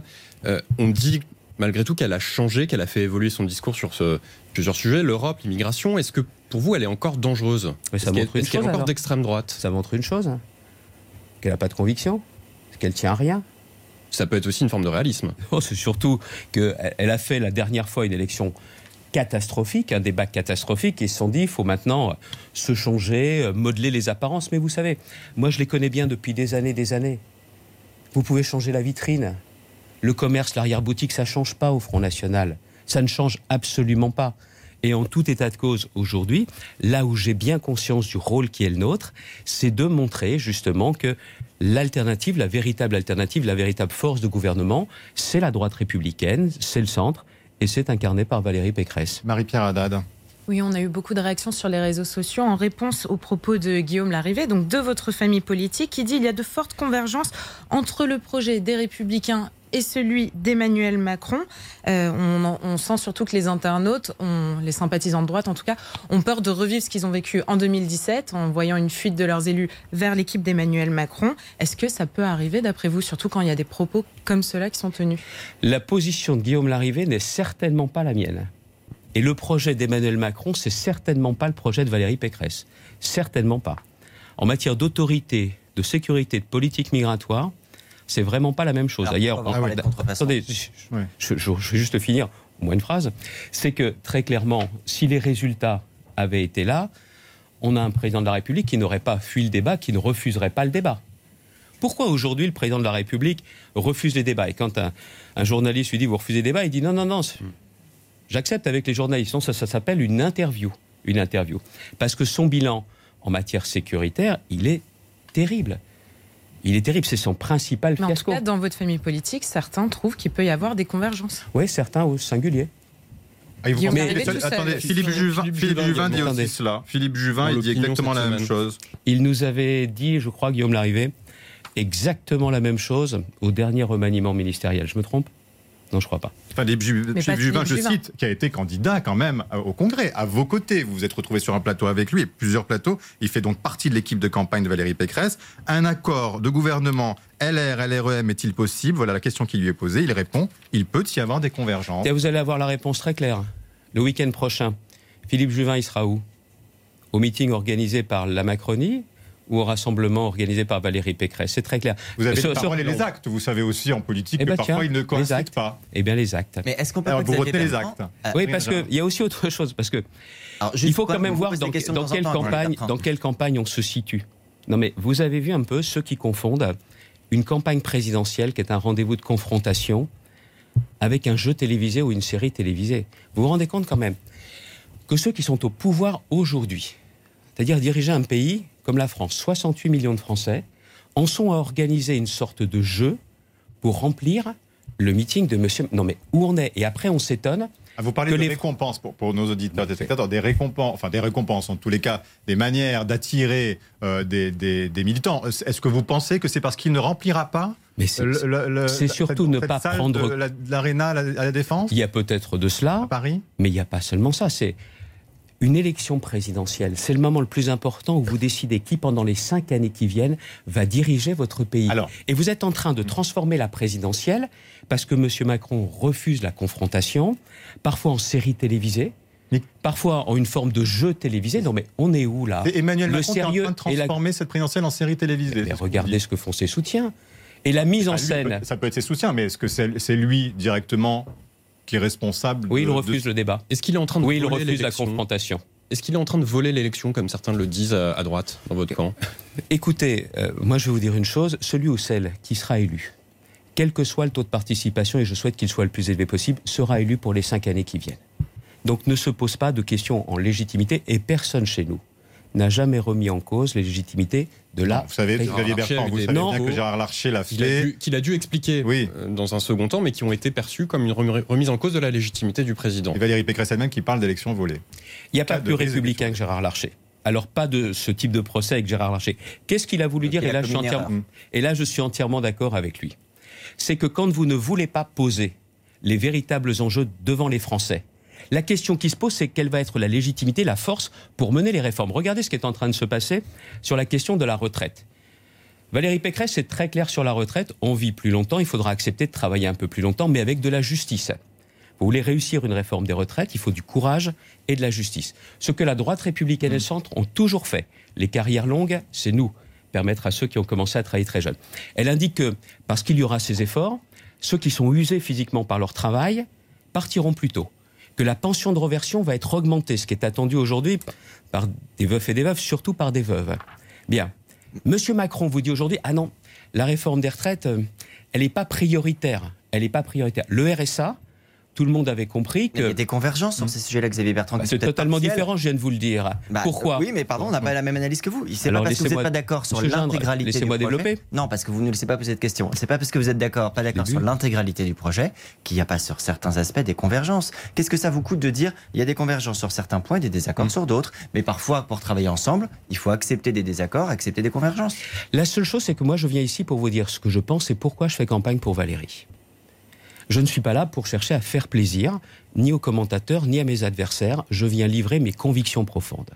Et si je m'engage dans cette campagne, si un dimanche, je suis ici, Si par exemple Alexandra Dublanche, Agnès Evren, Bernard de Flessel sont ici présents pour faire campagne, au lieu d'être chez eux, c'est parce qu'on y croit, mais on y croit à la fois pour soutenir Valérie Pécresse, mais parce que ce sont nos convictions. Ce pourquoi on se bat. Sur la question des retraites, je veux finir. Vous voulez réussir une réforme des retraites, il faut du courage et de la justice. Le courage, M. Macron n'en a pas fait preuve ces cinq dernières années, et l'esprit de justice, c'est pas vraiment sa marque de fabrique. Ça, c'est une différence fondamentale. Fondamentale. Mais vous comprenez qu'on soit un peu perdu, Xavier Bertrand, puisque la candidate elle-même, votre candidate, a crié à la contrefaçon à de multiples reprises. Et aujourd'hui, vous dites, vous dites, non, en fait, c'est un programme totalement différent. Je Ce qui oui. vous est. Ben eh, Euh, Excusez-moi, vous n'êtes pas d'accord avec Valérie Pécresse qui nous dit que euh, son, son programme a été copié-collé par le, le- le candidat Emmanuel Macron. Vous nous dites non. Vous avez faux. écouté le discours de Toulouse de Valérie Pécresse? Certainement. Alors dites-nous ce qu'il y avait dans le discours. Elle disait de- très clairement que ça n'était absolument pas le même projet. Bon, donc elle a changé d'avis. Non, écoutez, eh, Non, mais, on va eh, pas tourner en la rond. contrefaçon. On a Si, mes réponses, si ma position, vous, vous voterez pour qui vous voulez. Mais moi, je vous explique Bon. exactement pourquoi je m'engage pour Valérie Pécresse. Et je pourrais vous le dire notamment, regardez, en matière de lutte contre l'immigration illégale et de reprise en main de notre politique migratoire. D'un côté, il y a les laxistes et les naïfs. Ils sont au pouvoir depuis 5 ans, 10 ans. De l'autre côté, les extrémistes, ils viennent de me précéder sur, cette, sur, euh, sur, ce plateau. Et il y a qui? Il y a la droite républicaine et le centre. Qui, nous voulons, nous, une fermeté républicaine. On veut remettre de l'ordre, sans outrance, parce que la différence avec M. Bardella, la différence avec M. Zemmour, c'est que na- notre France est une France dans laquelle on n'est pas jugé ni sur sa couleur de peau, ni sur sa religion, ni sur son prénom, Monsieur Sportouche. Mais on doit être intraitable avec chacun, quelle que soit la couleur de peau, quelle que soit la religion et, Et quel que soit le prénom. C'est la différence entre les laxistes, les extrémistes et nous. Puisque vous parlez laïcité, à l'instant, Jordan Bardella nous a dit qu'il n'y aurait plus euh, en France, s'ils sont élus, d'alimentation en viande cachère et halal parce qu'ils ils interdiraient l'abattage rituel, c'est-à-dire sans étourdissement. Est-ce que vous comprenez cette position au nom de la protection animale Voilà ce qu'avance Jordan Bardella avant. Vous avez vu la Sajane là? Moi j'étais juste à côté, vous m'avez fait attendre à En côté. Le, le moment qu'il a eu en se disant je dis bien, je dis pas bien et, et tout ça, une gêne complète. Très honnêtement, les règles qui sont aujourd'hui celles sur le bien-être animal doivent certainement progresser, mais il n'est pas question aujourd'hui de remettre en cause ces différentes pratiques. Et vous l'avez, je peux porter un, un jugement qui vous mettra dans l'ambiguïté ou dans la difficulté ou pas. Quand vous lui avez demandé justement si les Français qui sont totalement intégrés n'auraient plus droit à avoir accès ni à la viande cachère ni à la viande halal, vous avez vu sa gêne Là, je pense que les téléphones doivent chauffer au, Front National. hein. Alors, autre question en, en- en matière de laïcité, et là, c'est directement une proposition qui a été faite par Valérie Pécresse, Marie-Pierre Oui, Haddad. une proposition qui a étonné bon nombre d'internautes parce que Valérie Pécresse propose l'interdiction du voile pour les filles en dessous de l'âge de 15 ans. Elle a aussi repris les mots de grand remplacement. Elle s'en est expliquée plusieurs fois par la suite. Et donc ces internautes ont cette question comment faire pour draguer à la fois l'électorat d'Emmanuel Macron et l'électorat d'Éric Zemmour et de Marine Le Pen? Il n'y a pas de drague dans une élection présidentielle. Un projet. Faire pour convaincre à la fois l'électorat et celui de, Mar- de Macron? Il n'y a pas de drague dans une élection présidentielle. Un projet présidentiel ne procède pas de la demande. Il procède de l'offre. Ma candidate. vous êtes d'accord sur Je- cette proposition attendez, je pense que ça va être compliqué. Je sais qu'il y a le temps de parole. Je voudrais juste aller jusqu'au bout du, du raisonnement. Je voulais montrer. Nous, on fait bien la différence entre ceux qui ne proposent jamais rien, parce qu'au final, ils ont besoin des problèmes pour exister, sont les extrêmes. Madame Le Pen, Monsieur Zemmour. Et puis ceux qui ne prennent pas conscience de la réalité des problèmes. Valérie Pécresse, à la fois par expérience d'élu local, à la fois par construction, parce que je veux aussi le rappeler, certains de ceux qui nous écoutent disent oui, mais Valérie Pécresse, est-ce qu'elle le fera, justement?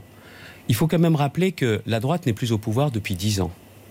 Et que Chirac-Sarkozy, c'était quand même de meilleurs résultats en termes de fermeté que les dix ans qui sont écoulés. C'est dans cette histoire-là que nous nous situons, avec une France qui a évolué, et je le dis, je l'assume, il faut de l'autorité, de la fermeté, mais républicaine. Toutes ces mesures sont applicables. Elle les a pas sorties comme cela.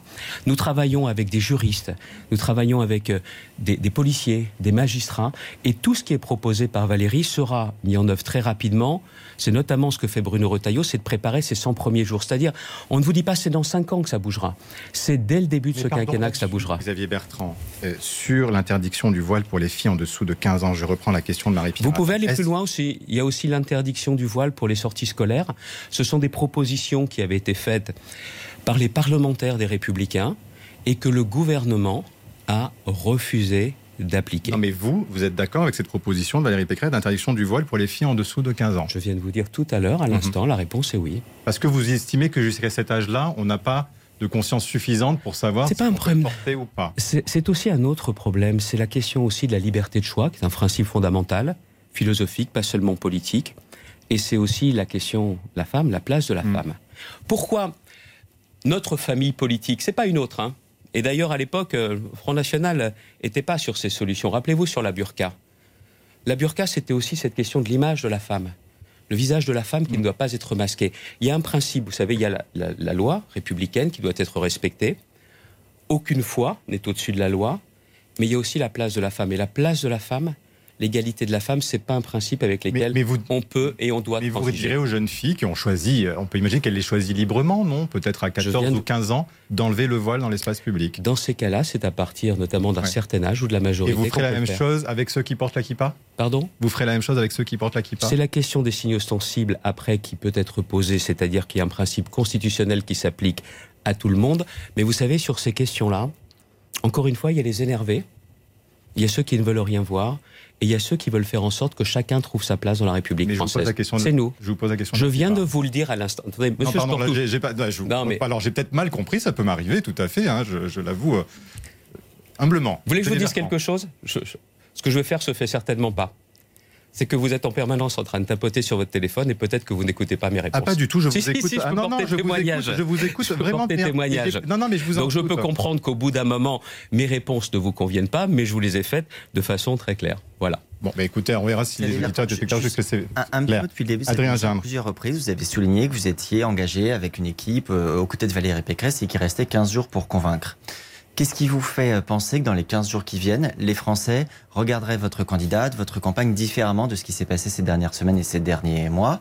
Et d'ailleurs, si je peux rajouter un petit complément, est-ce que vous considérez que la question du positionnement politique de Valérie Pécresse est un élément qui éclaire ou pas les électeurs? On a passé beaucoup de temps dans cette campagne à se demander si, vous dites on ne drague pas, mais si elle était plus proche d'Emmanuel Macron ou d'Éric Zemmour, ce qui fait que peut-être qu'en cette fin de campagne, on a une image peut-être imprécise que Valérie Pécresse aurait comme politique une fois élue présidente de la République.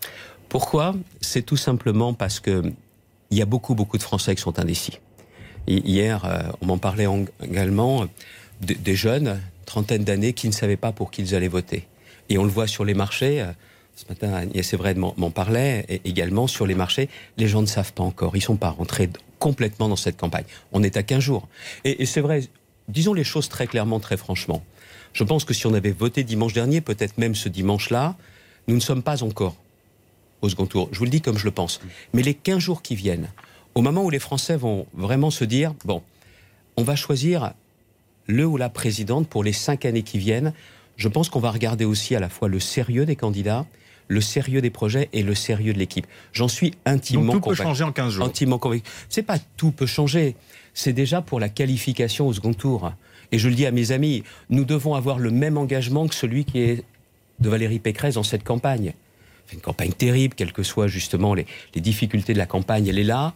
Mais qu'est-ce qui lui a manqué? Qu'est-ce qui lui a manqué justement? C'est ça que qu'est-ce qui lui a manqué juste avant ces 15 jours? C'est que les Français aujourd'hui ne sont pas encore rentrés dans cette campagne parce qu'il y a aussi un président de la République qui, très clairement, a tout fait pour passer à côté de cette campagne. Vous, le voyez bien. L'entrée en alors. campagne tardive, le fait de refuser la confrontation, de refuser euh, les débats, et puis aussi avec un flou qui est entretenu en, en permanence, et aussi la volonté de ne pas dire la vérité. Ça, c'est aussi la marque d'une campagne que M. Macron ne veut pas affronter. Regardez pour dire la vérité.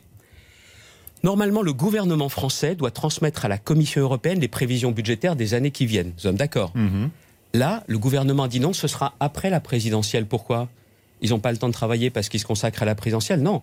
Pas Un ministre doit travailler jusqu'au bout. c'est pas une manière de respecter justement le choix des urnes, de dire on, on verra une fois que le candidat qu'il y aura un président de la République éventuellement nouveau, C'est donc pas éventuellement C'est pas sérieux. Ces Bah. prévisions, elles existent. plutôt que de les remanier. Ces, ces prévisions, elles existent, mais ils veulent pas les sortir. Pourquoi? Parce que derrière, il y a soit des baisses de dépenses, et on doit savoir lesquelles, soit des augmentations d'impôts.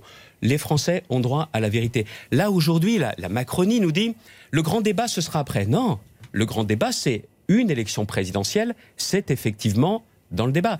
Et regardez notamment sur les baisses de dépenses. Monsieur Macron a écrit, je crois, aux, 35, 36 000 maires de France, c'est bien cela. Mhm. Et il s'est bien gardé de dire la vérité dans sa lettre. Vous voulez dire sur les collectivités territoriales et ce qui, ce qui sera ponctionné, c'est ça? 10 milliards d'euros, je, je le sais. C'est moi-même qui, l'autre jour, devant les intercommunalités, les métropoles, ai posé cette question en disant il y aura une ponction, une purge sur les collectivités locales, le retour de ce que l'on a appelé le pacte de Cahors, le symbole de la défiance vis-à-vis des collectivités locales. Et là, le, le rapporteur général du budget, qui représentait M. Macron, est Laurent obligé d'avouer Mhm. qu'il y aurait bien 10 milliards d'euros. Pourquoi il n'en parle pas dans cette lettre? Elle est nulle et non avenue. Il faut dire la vérité. Après, les Français se font leur opinion, il faut dire la vérité. J'aimerais entendre une autre vérité. McKinsey, Mhm. ce qui pour moi est un scandale d'État. Un cabinet de consulting. C'est ce qu'a dit Jordan Bardella juste avant vous. Un cabinet, moi je le dis déjà depuis quelques jours, j'ai pas besoin de me positionner Bon, en fonction uns, uns ou des uns ou des autres. C'est pour moi un scandale d'État. Sur cette question, on a besoin de savoir quels sont exactement les liens qu'il y a pu y avoir entre les dirigeants de ce cabinet de consulting et aussi ceux qui sont au pouvoir aujourd'hui depuis des années. Que Le Sénat, le Sénat a été obligé d'enclencher Arnaud Bazin, sénateur les Républicains du Val d'Oise, avec une rapporteure de cette commission qui est une rapporteure communiste, ont posé clairement cette question est-ce que le dirigeant de ce cabinet a menti ou pas devant le Sénat alors qu'il dépose sous serment Et derrière, la question qu'on doit se poser, c'est est-ce qu'il y a eu un traitement de faveur pour ce cabinet par rapport à d'autres? Il y a une direction qui a été mise en Mais place depuis. J'aurais juste c'est- terminé. Je vais, je je vous quoi, aider à comprendre. Qu'il y aura des liens Bah, personnels entre les dirigeants et le gouvernement qui feraient favoriseraient on a besoin de savoir. Ils ont été très impliqués. Depuis des années, des années, on nous dit que c'est à titre bénévole dans la campagne précédente du président de la République. Est-ce qu'il y a ou pas un traitement de faveur pour ce cabinet On a besoin des réponses et on ne peut pas avoir des réponses qui sont éludées. C'est encore une fois un rendez-vous démocratique, qu'il faut une présidentielle. une Et il y a aussi autre chose, un milliard d'euros qui ont été dépensés en 2021 pour les cabinets. Vous vous rendez compte? Un milliard d'euros. Je pensais qu'on cherchait à tout prix à, à réduire les dépenses publiques, à réduire les gaspillages. Et il y a aussi autre chose. C'est la marque de défiance vis-à-vis de l'appareil d'État. De celles et ceux qui travaillent pour l'État, mais dont on dit non, non, vous, on vous demande pas votre avis. Donc vous cesserez le recours au cabinet privé si Valérie Il Pécresse faut est arrêter cette gabegie, allons. Il faut arrêter cette gabegie. Et puis, il faut surtout faire confiance. Faire confiance aux élus locaux, faire confiance aussi à l'appareil d'État, puis faire confiance aux Français. Enfin, fut, fut un temps, vous étiez euh, euh, très allant sur les partenariats publics-privés, par exemple, à droite. C'est-à-dire qu'à un moment donné, oui, le privé pouvait trouver sa place, comme un, un cabinet de conseil, s'il est bien utilisé, trouve sa place. Ça, vous ne le croyez plus Oui, enfin, c'est c'est pas ça. Euh, Trouver sa place et claquer un milliard d'euros comme ça, là, vous dites rien bah, Moi, je dis que c'est trop. Je dis que c'est du, c'est du gaspillage. Un mot- Et c'est une marque de défiance également. Un mot, Xavier Bertrand, sur Nicolas Sarkozy. Vraisemblablement, il ne soutiendra pas euh, Valérie Pécresse avant le premier tour. Est-ce que ça vous surprend? C'est à lui de se prononcer. Valérie Pécresse fait sa campagne. Elle déroule sa campagne. À Nicolas Est-ce que- Est-ce que Sarkozy. son soutien aurait été utile dans la Vous, campagne vous savez, vous savez une chose, il a écrit un ouvrage qui s'appelle Libre. Alors laissez-le libre. Valérie Pécresse, son mouvement politique, c'était libre.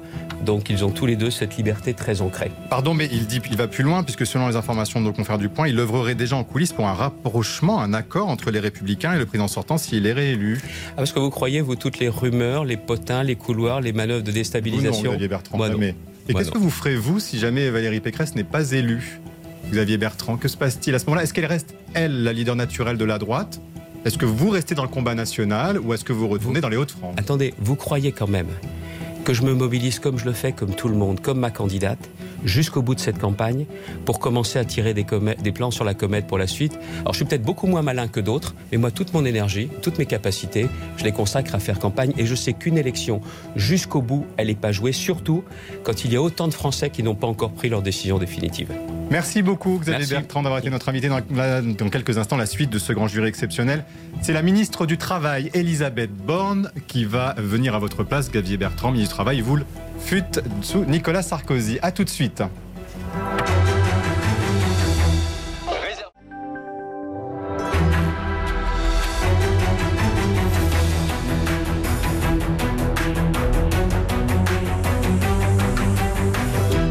RTL Le Figaro LCI, spécial présidentiel. Invité Elisabeth Borne, ministre du Travail, de l'Emploi et de l'Insertion. Le débat est dirigé par Benjamin Sportouche. Avec nous dans cette dernière, dernière demi-heure d'émission du grand jury, Elisabeth Borne, la ministre du Travail. Merci d'être avec nous aujourd'hui.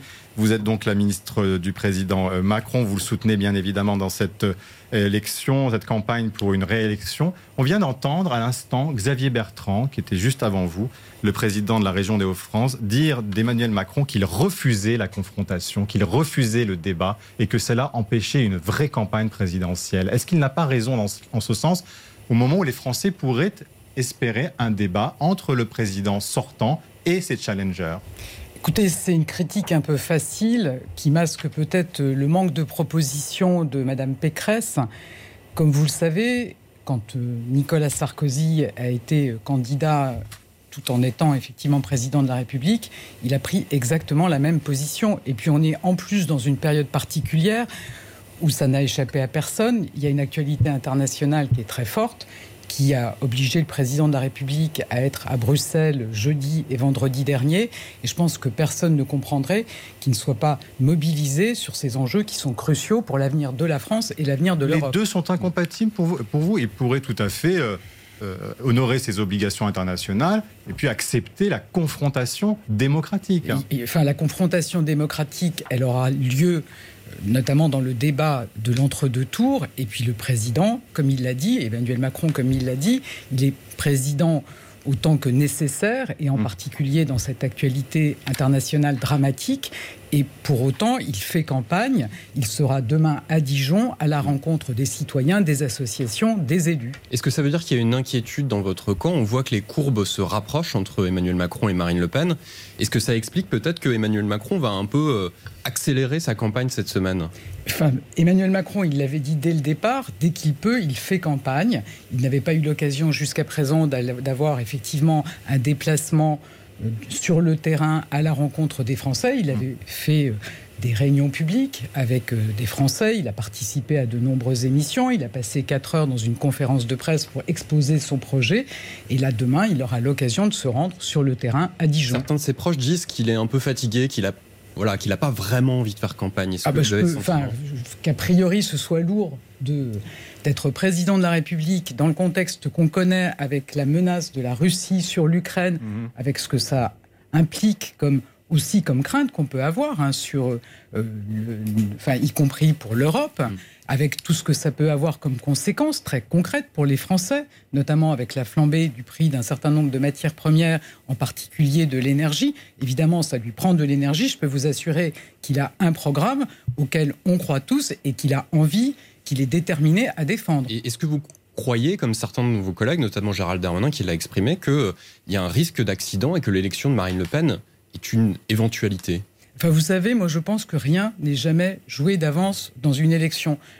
Il se trouve que, à titre personnel, j'étais au cabinet de Lionel Jospin en 2002. Donc, vous voyez, je suis bien placé pour savoir qu'il faut être mobilisé, qu'il faut être déterminé, qu'il faut aller sur le terrain, qu'il faut effectivement porter ses idées, défendre son bilan et puis surtout présenter un projet. Et c'est ce qu'Emmanuel Macron a eu l'occasion de faire et c'est ce qu'on fait tous. Moi, j'étais en réunion publique à Villeneuve-Saint-Georges jeudi, j'étais à Argelès vendredi, j'étais à Nîmes hier et on est tous déterminés à présenter ce projet aux Français. Et l'élection de Marine Le Pen, vous nous dites aujourd'hui, n'est pas une option impossible, une hypothèse impossible. Attendez, on est dans une démocratie dans, dans laquelle les électeurs se déterminent. Ce n'est pas les sondages qui font les élections, c'est ce qui se passera les 10 avril et les 24 avril, le 24 avril. Et c'est évidemment important que les Français soient très mobilisés, qu'ils se déplacent pour aller voter. Et évidemment, je souhaite qu'il vote Emmanuel Macron. Il y a une autre polémique euh, qui, euh, quelque part, euh, parasite la campagne d'Emmanuel Macron, c'est celle sur le cabinet McKinsey. Et à l'instant, Xavier Bertrand parlait Marie-Pierre Haddad. Oui, Xavier Bertrand, lui, s'interrogeait sur les liens entre les membres de ce cabinet et les ministres. Et Jordan Bardella, encore un petit peu avant, lui parlait de scandale d'État. On voit sur les réseaux sociaux que ça reste un sujet très concernant, qui reste dans les, les discussions les plus abordées sur Twitter. Est-ce que vous, vous avez eu recours à ce cabinet de conseil au sein de votre ministère Écoutez, non, à titre personnel, j'ai pas eu recours à ce cabinet. Parce qu'on sait qu'il a le débat, le, gouvernement. Effectivement, dans les administrations, on peut être amené à faire appel à des cabinets de conseil. Il n'y a pas, par exemple, des informaticiens dans l'administration, pas plus que dans les entreprises en général. Les systèmes informatiques ne sont développés par les salariés. Il peut y avoir besoin de missions de conseil. Vous voyez, par exemple, dans mon ministère, à un moment donné, je trouvais que les aides à l'apprentissage qui sont Mmh. versées aux entreprises n'étaient pas versées suffisamment rapidement. Il y avait plusieurs Mmh. entités qui étaient en cause pour euh, verser ces aides rapidement. On a fait appel à un cabinet de conseil pour regarder comment on pouvait fluidifier le circuit. Et évidemment, ça ne veut pas dire qu'on se dessaisit des missions, de la définition des politiques publiques et de leur conduite. Il peut y avoir besoin, que vous ne dans un pas certain nombre de cas, recours à ce cabinet de conseil? Vous savez, c'est des appels d'offres. Alors franchement, moi j'entendais Xavier Bertrand euh, sous-entendre des tas de choses sur le sujet. C'est des appels d'offres. S'il a des éléments, qu'il les mette sur la table et on les transmettra au Si le procureur. second quinquennat d'Emmanuel Macron, il y a, est-ce que vous dites, vous, Elisabeth Borne, il faudra se passer des cabinets de conseil? Moi, je ne dis pas ça. Je pense que c'est de la démagogie de dire des choses comme ça. Qu'on puisse avoir besoin d'une expertise pour conduire des politiques publiques efficaces, je pense que c'est le cas. C'est le cas dans l'administration, comme ça peut être le cas dans des entreprises. Il faut évidemment être vigilant. Il faut que le cabinet de conseil reste dans son rôle, que Mhm. la définition de la politique publique, ce soit bien l'État qui la conduise. Mais voilà, je pense Mais vous que- comprenez que ça avait pu choquer Elisabeth Borne, que ce, que ce cabinet de conseil, Vous savez, par exemple, on n'est est pas, les, pas on est les premiers. on- n'est pas payé Alors c'est autre chose. Oui, attendez, c'est autre chose. rien. D'abord dire qu'on est les premiers en 2018 à avoir donné des règles très strictes sur le recours au cabinet de conseil sur la base d'un rapport Mhm. de la Cour des comptes qui datait de 2014. C'est pas la précédente majorité qui a donné ces règles, c'est nous qui l'avons fait en 2018. Ensuite, évidemment, tous ceux qui doivent payer des impôts, bah, ils doivent le faire. Donc le- Mhm. Bruno Le Maire a eu l'occasion de, de le dire. La direction des finances générale des finances publiques est en train de regarder la situation de McKinsey. S'il a fraudé, évidemment, il sera Il y, poursuivi. a, il, y a, il y a quelques minutes sur France 3, le président de la République euh, a rappelé qu'il y avait des règles de marché public et s'il y a des preuves de manipulation, a-t-il dit, il faut que ça aille au pénal. Est-ce que, comme lui, bien sûr. que non, mais bien ait sûr, voyez, simplement, Xavier Bertrand vient de nous dire qu'il avait des éléments, Hmm. qu'il y avait eu effectivement euh, de, de la connivence. Oui. Je veux dire qu'il nous donne les éléments qu'il a en sa possession, et évidemment, ça sera transmis au procureur. Donc, Vous y voyez de la diffamation de sa part? Enfin, écoutez, on verra. hein. Moi, je, Mhm. je l'entends nous dire qu'il y a des tas de choses cachées sur ce cabinet, mais qu'il les mette sur la table, et ça fera partie du dossier qui sera transmis au procureur s'il a des choses à dire. Alors on en vient au programme euh, du candidat Emmanuel Macron, hein, sur des dossiers qui sont euh, également euh, les vôtres et qui seront également les vôtres si vous êtes reconduite dans vos fonctions ou dans une autre fonction. D'ailleurs, Elisabeth Borne, pour vous poser la question cash, on- votre nom est cité comme Premier ministre. Est-ce que c'est de la fonction, si ce poste vous était proposé, j'imagine que ça ne se refuse pas? Écoutez, c'est pas du tout le débat du moment. Là, on a une élection présidentielle. Mon seul projet, vous voyez, c'est qu'Emmanuel Macron soit réélu. Est-ce qu'il serait Mm. positif? Est-ce que qu'il y ait une femme Premier ministre? Est-ce que vous pensez que, c'est, euh, que ce serait bien Je, je pense ce que quinquennat? ce qui est important, c'est qu'on ait la personne la plus compétente pour conduire un programme qui est ambitieux, qui a été présenté par Emmanuel Macron, qui est un programme pour un pays plus Mm. uni, plus solidaire et plus fort face aux crises. Et c'est ça qui Mais m'importe. si, la- si le poste vous était proposé, est-ce que vous diriez? Attendez, oui Enfin, je veux dire, je vous dis, c'est pas du tout le débat du moment. Moi, je suis aux côtés d'Emmanuel Macron Ah, depuis 2017. oui, il sait qu'il peut ça- ça compter peut sur moi. Et simple, c'est oui ou si- non, est-ce que vous s'il est souhaitez- réélu voilà. ce que je souhaite, c'est lui qui vous saura le à poste quelle qu'il place vous, je peux il être vous- utile. vous accepterez le poste qu'il vous donnera. Je, je serai là où il souhaitera que je sois si il est réélu ce que je S'il souhaite. On en vient au programme et notamment la réforme des retraites. Jim Jarassé. Euh, vous faites partie de, de territoire de, de progrès qui est l'aile gauche hein, de, la, de la Macronie. Est-ce que vous avez l'impression que votre sensibilité est représentée dans le programme qui a été présenté par Emmanuel, Macron, notamment sur la question des retraites Moi, je suis totalement à l'aise. Je viens de la gauche, vous l'avez dit. Je suis totalement à l'aise. Je suis, voilà, je retrouve tout à fait ma sensibilité dans le programme qui a été présenté par Emmanuel Macron, que ce soit sur le RSA, que ce soit sur la solidarité à la source, qui est une avancée très importante dont on parle très peu, de dire qu'il n'est pas normal que des gens soient privés des aides auxquelles ils ont droit du fait de la complexité administrative. Et là, ce qui est proposé, c'est de faire ce qu'on a fait sur le prélèvement à la source Mm. pour que chacun puisse bénéficier de toutes les aides auxquelles il a le droit. Et je pense que c'est, par exemple, sur le RSA aussi une réforme de progrès, de dire qu'on ne se contente pas de verser une allocation, qu'on veut permettre à Mais chacun de s'en sortir que un et que ça passe par l'aider à retrouver un travail. c'est un programme qui peut s'adresser aux classes populaires? On a eu beau chercher, par exemple, on ne trouve rien qui concerne la- les quartiers populaires, euh, les banlieues. Est-ce que vous pouvez, par exemple, nous citer une mesure sur le sujet? Vous savez, je pense qu'on s'est beaucoup impliqué dans le quinquennat en accélérant les programmes de rénovation urbaine. Dans le champ qui est le mien aujourd'hui, on a mis en place les emplois francs pour que les gens ne soient pas victimes de leur adresse, pour lutter contre la discrimination dont ils peuvent faire l'objet dans toutes les politiques de l'emploi. Moi, je suis extrêmement attentive à ce que des, des, jeunes et des moins jeunes issus des quartiers politiques de la ville aient toute leur place dans les politiques que l'on mène. Dans les, le contrat d'engagement jeune, on a spécifiquement regardé comment bien accompagner les jeunes des quartiers prioritaires de la politique de la ville comme des zones de revitalisation rurale. Donc ce programme, il s'adresse à tous et on sera tout autant attentif si Emmanuel Macron est réélu à ces quartiers. On en revient tout de même parce que ces quartiers, comme tout le monde, seront concernés par une éventuelle réforme des retraites. Marie-Pierre Haddad, il y a beaucoup de questions sur les réseaux sociaux. Et sur un point précis, sur la pension de retraite minimale qui a été annoncée par Emmanuel Macron à 1100 euros, euh, les internautes en fait ne comprennent pas comment ce montant a été fixé et se disent 1100 euros, bah, c'est moins que le SMIC. Comment est-ce qu'on fait pour vivre concrètement? Enfin, vous savez, moi j'entends des candidats qui nous font aussi beaucoup de démagogie à laisser croire qu'une retraite, c'est l'équivalent d'un salaire. Aujourd'hui, la retraite minimum, elle est inférieure à ce montant de 1100 euros. Donc c'est un progrès important qui Pourquoi est ne proposé. pas l'aligner avec le montant du SMIC? Hmm. Enfin, le SMIC, c'est le revenu minimum quand vous travaillez. Moi, je, je peux entendre qu'il y a une recette magique par exemple, dans le, les propositions de Madame Le Pen pour travailler moins longtemps, avoir des pensions plus élevées, peut-être aussi baisser les impôts pendant qu'on y est, le projet qui est proposé dans le programme d'Emmanuel Macron, il est cohérent. Il part du fait que financer notre protection sociale, c'est essentiel, qu'on a tous pu voir pendant la crise à quel point pouvoir mettre en place de l'activité partielle pour payer les Français qui ne pouvaient pas travailler, c'était important. À quel point pouvoir proposer des vaccins gratuits, c'était important. Il faut financer cette protection sociale. On peut le faire en travaillant plus longtemps. Et on veut aussi des mesures de justice sociale, de solidarité, en remontant le niveau des pensions. Mais avec un SMIC, euh, les, Français qui, qui- qui nous écoutent le savent, il est très difficile de le vivre vous, euh, au quotidien. Je- je vous, vous le concédez. oui, bien sûr. Mais donc avec 1100 euros par mois, vous- en, en termes de retraite minimale, vous imaginez que là aussi c'est encore plus difficile. Les charges restent élevées. Est-ce que quelque part, voilà, c'est pas là aussi un revenu de, de survie? Attendez, qu'il faille tout faire pour augmenter les pensions, qu'il faille permettre aussi de simplifier le cumul emploi-retraite, qu'il faille effectivement euh, s'assurer que chacun peut bien vivre à la retraite, c'est évident. On a aussi un sujet de sérieux sur les finances. On veut aussi financer la possibilité pour les personnes âgées de vieillir chez elles avec un bon accompagnement. C'est le- tout l'enjeu de la branche autonomie qui a été créée dans ce quinquennat.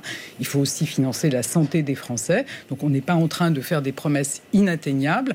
On veut aussi avoir un programme qui est financé et c'est une avancée qui est proposée sur ce point. Pardon, ce que vous venez de dire à l'instant n'est pas anodin, c'est-à-dire vous nous dites que vous voulez éventuellement favoriser le travail pour des retraités, c'est-à-dire que euh, des personnes qui auraient un faible euh, revenu de retraite, une faible rente de retraite pourraient travailler. Est-ce que vous voulez favoriser Ce cette dit- Ce qu'on dit, c'est que on est favorable à permettre de donner de la souplesse tout au long de sa vie. Vous savez, il y a des moments où on a envie de travailler plus et d'autres où on peut avoir besoin de enfin envie de travailler moins pour des raisons familiales parce qu'on a envie de se former, c'est tout l'enjeu du compte épargne-temps universel et puis qu'il ne doit pas y avoir forcément une frontière brutale entre l'activité et euh, la retraite, qu'on peut vouloir partir progressivement et qu'on peut vouloir continuer à travailler après, et que ça doit donner des droits supplémentaires à la retraite. Laurent Berger, le patron de la CFDT, a qualifié ce projet de retraite à 65 ans de profondément injuste. Comment on peut mener une réforme de la sorte sans avoir avec soi le principal syndicat français?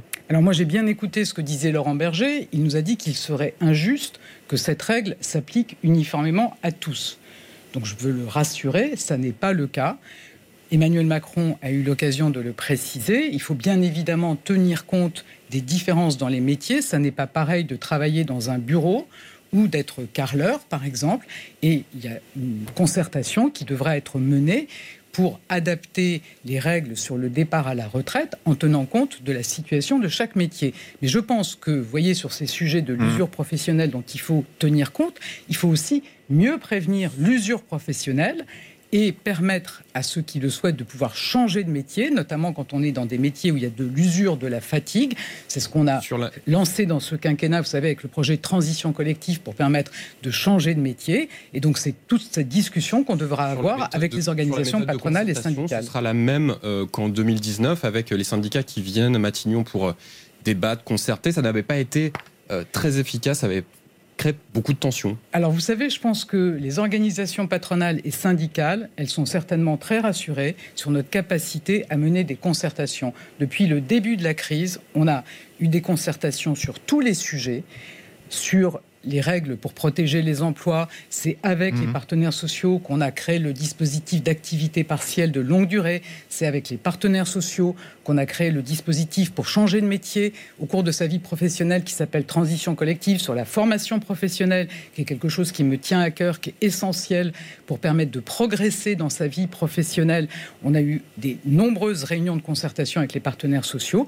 Donc Emmanuel Macron a eu l'occasion de le dire, la méthode qu'il souhaite porter pour le prochain quinquennat, c'est avec vous, c'est le voilà le slogan de, cette, de, notre campagne, et c'est effectivement d'écouter les collectivités, d'écouter les associations, d'écouter les organisations patronales et syndicales. Et je pense qu'on a montré tout au long de ces derniers mois que cette méthode, elle marche le slogan a changé parce qu'on est passé de avec vous à nous tous, non C'est pas ça? Aussi. Ah d'accord. Voilà, mais c'est un pays, c'est un pays plus uni et je pense qu'en en écoutant, en concertant, on est déjà comme ça, au slogan d'entre deux, comme ça, deux tours. C'est comme ça qu'on peut faire avancer des réformes importantes dans notre pays. Sur la concertation et des questions sur les réseaux sociaux, notamment. Oui, euh, les internautes ne comprennent pas pourquoi il faut attendre après l'éventuelle euh, réélection d'Emmanuel Macron pour avoir cette concertation avec les partenaires sociaux et ne pas dire dès maintenant quel sera le projet, quels seront les ajustements qui concernent donc la pénibilité, les carrières longues, etc. Pourquoi remettre ça Je pense qu'on inviterait les organisations patronales et syndicales à une réunion de concertation sur le projet d'Emmanuel Macron, on nous dirait qu'on est dans la confusion de genre. Donc mmh. le projet, il est sur la table. Il part du principe que si on veut financer notre protection sociale, si on veut financer aussi des politiques importantes pour plus d'indépendance industrielle, énergétique, ben, il faut travailler plus longtemps. Il part aussi du principe qu'il faut de la justice sociale, qu'il faut revaloriser le minimum de pension. Et ce projet, il prendra en compte les différences entre les différents métiers, ça a été clairement exprimé, tout comme il a aussi été très clairement exprimé par Emmanuel Macron, qu'on croit toujours à un système qui ait les mêmes règles pour les salariés du privé et pour les agents publics, et tout ça se fera dans la concertation. Pour revenir juste un mot à Laurent Berger, pardon, où est-ce que vous avez, est-ce que vous êtes sûr d'avoir euh, lu qu'il était pour la, les 65 ans? Parce que vous dites que vous avez lu qu'il voulait que ce soit modulable. Non, je j'ai pas dit que Laurent Berger était ah, pour les 65 ans. Donc il n'est pas pour les 65 ans. On est d'accord. Est-ce que vous pouvez trouver un consensus avec lui là-dessus? Ça paraît difficile. C'est le principe. Il a dit très clairement. Il a dit très clairement que ça lui, ça lui semblait injuste. Oui que selon, enfin, que sans tenir compte des métiers, tout le monde mais aille jusqu'à 65 ans. Elisabeth Borne, au-delà d'une adaptation. Je, je, je pense, je pense que la CFDT, elle est aussi consciente qu'il faut financer notre protection sociale. Je pense qu'ils y sont comme les gouvernements comme les Emmanuel Macron attachés au financement de notre protection sociale. On verra quand il sera, il s'agira de dialoguer avec lui. On en vient au RSA qui a beaucoup fait parler avec euh, des, horaires de travail en compensation. Jim Jarassé. Oui, vous avez dû un peu rectifier le, tir sur le sujet. Ce ne sera pas des heures de travail en compensation, mais des activités, qui 15 à 20 heures d'activité, qui permettront de ramener les, les, chômeurs vers la voie professionnelle. On n'a pas rectifié le tir, on a clarifié ce qui n'avait peut-être pas été entendu quand Emmanuel Macron, dans sa conférence de presse, a évoqué le RSA, il a indiqué qu'effectivement, nous ne considérons pas qu'il est satisfaisant de rester des années au RSA. Et je ne sais pas bien qui peut trouver qu'il est satisfaisant vous nous dites, vous nous mm. parliez de la façon dont on peut vivre avec le niveau de retraite qui est projeté. Je peux vous assurer qu'on ne vit pas bien avec 575 euros par mois. Donc nous, on considère que ça ne doit pas être un point d'arrivée, le RSA, qu'il faut absolument proposer un accompagnement, permettre à chacun de s'en sortir Cet accompagnement, il par pas le travail. Cet accompagnement, Emmanuel Macron a très clairement dit dans la conférence de presse qu'il voulait qu'on fasse pour les bénéficiaires du RSA ce qu'on fait depuis le 1er mars pour les jeunes avec le contrat d'engagement jeune. Alors il ne s'agit pas, je voudrais rassurer Marine Le Pen, de faire travailler les, jeunes à 6 euros de l'heure. Ça n'est pas ça le contrat d'engagement jeune. Le contrat d'engagement jeune, c'est de considérer que des jeunes qui sont en difficulté, il faut les accompagner jusqu'à l'emploi.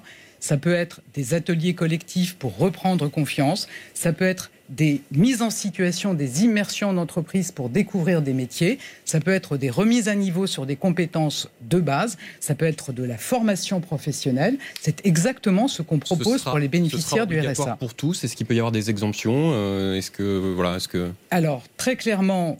Moi, je suis parfaitement consciente, et Emmanuel Macron aussi, que dans les gens qui sont au RSA, notamment ceux qu'on a pu laisser s'installer, si je peux dire, dans le RSA pendant des années. Il y a des gens qui ont des problèmes de santé, des problèmes psychiques, peut y avoir des personnes qui ont des problèmes de logement.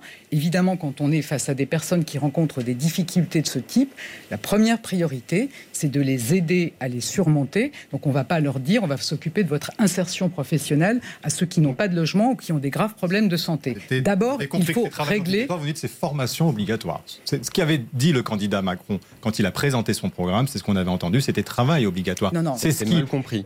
Attendez, enfin, vous pourrez reprendre les propos qu'il a tenus dans sa conférence de presse. Il fait strictement référence au contrat d'engagement jeune dont je viens de vous, dire mm. quel est le contenu. Donc c'est la même chose que l'on propose. Si on peut amener une personne, par exemple, à avoir un travail à mi-temps, si on peut la soutenir parfois par des contrats aidés, et on le fait, si elle, une personne peut aller, vous savez, dans l'insertion par l'activité économique, évidemment, il faut le faire. Il faut trouver un chemin pour chacun pour revenir à l'emploi. Marie-Pierre.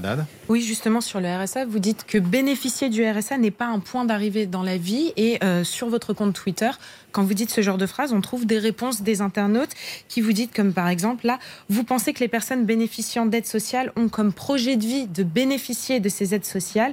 C'est loin de la réalité. Est-ce que, du coup, cet argument n'est pas dis caricatural exactement le contraire. Je, je, je, suis en train de dire que ça ne peut être le projet de personne de rester au RSA. Mais moi, je vous cite un exemple. du principe quand des personnes non, comme projet absolument, de rester au RSA. C'est comme ça que c'est perçu sur les réseaux alors, sociaux. donc, du coup, ce que j'ai voulu dire a été mal compris. Vous savez, moi, j'ai été assez frappé quand on a lancé le plan pour accompagner les demandeurs d'emploi de longue durée vers l'emploi. J'avais rencontré deux jeunes femmes qui avaient près de 30 ans qui étaient inscrites à Pôle emploi depuis l'âge de 20 ans. Mhm. À partir de 25 ans, elles avaient commencé à bénéficier du RSA.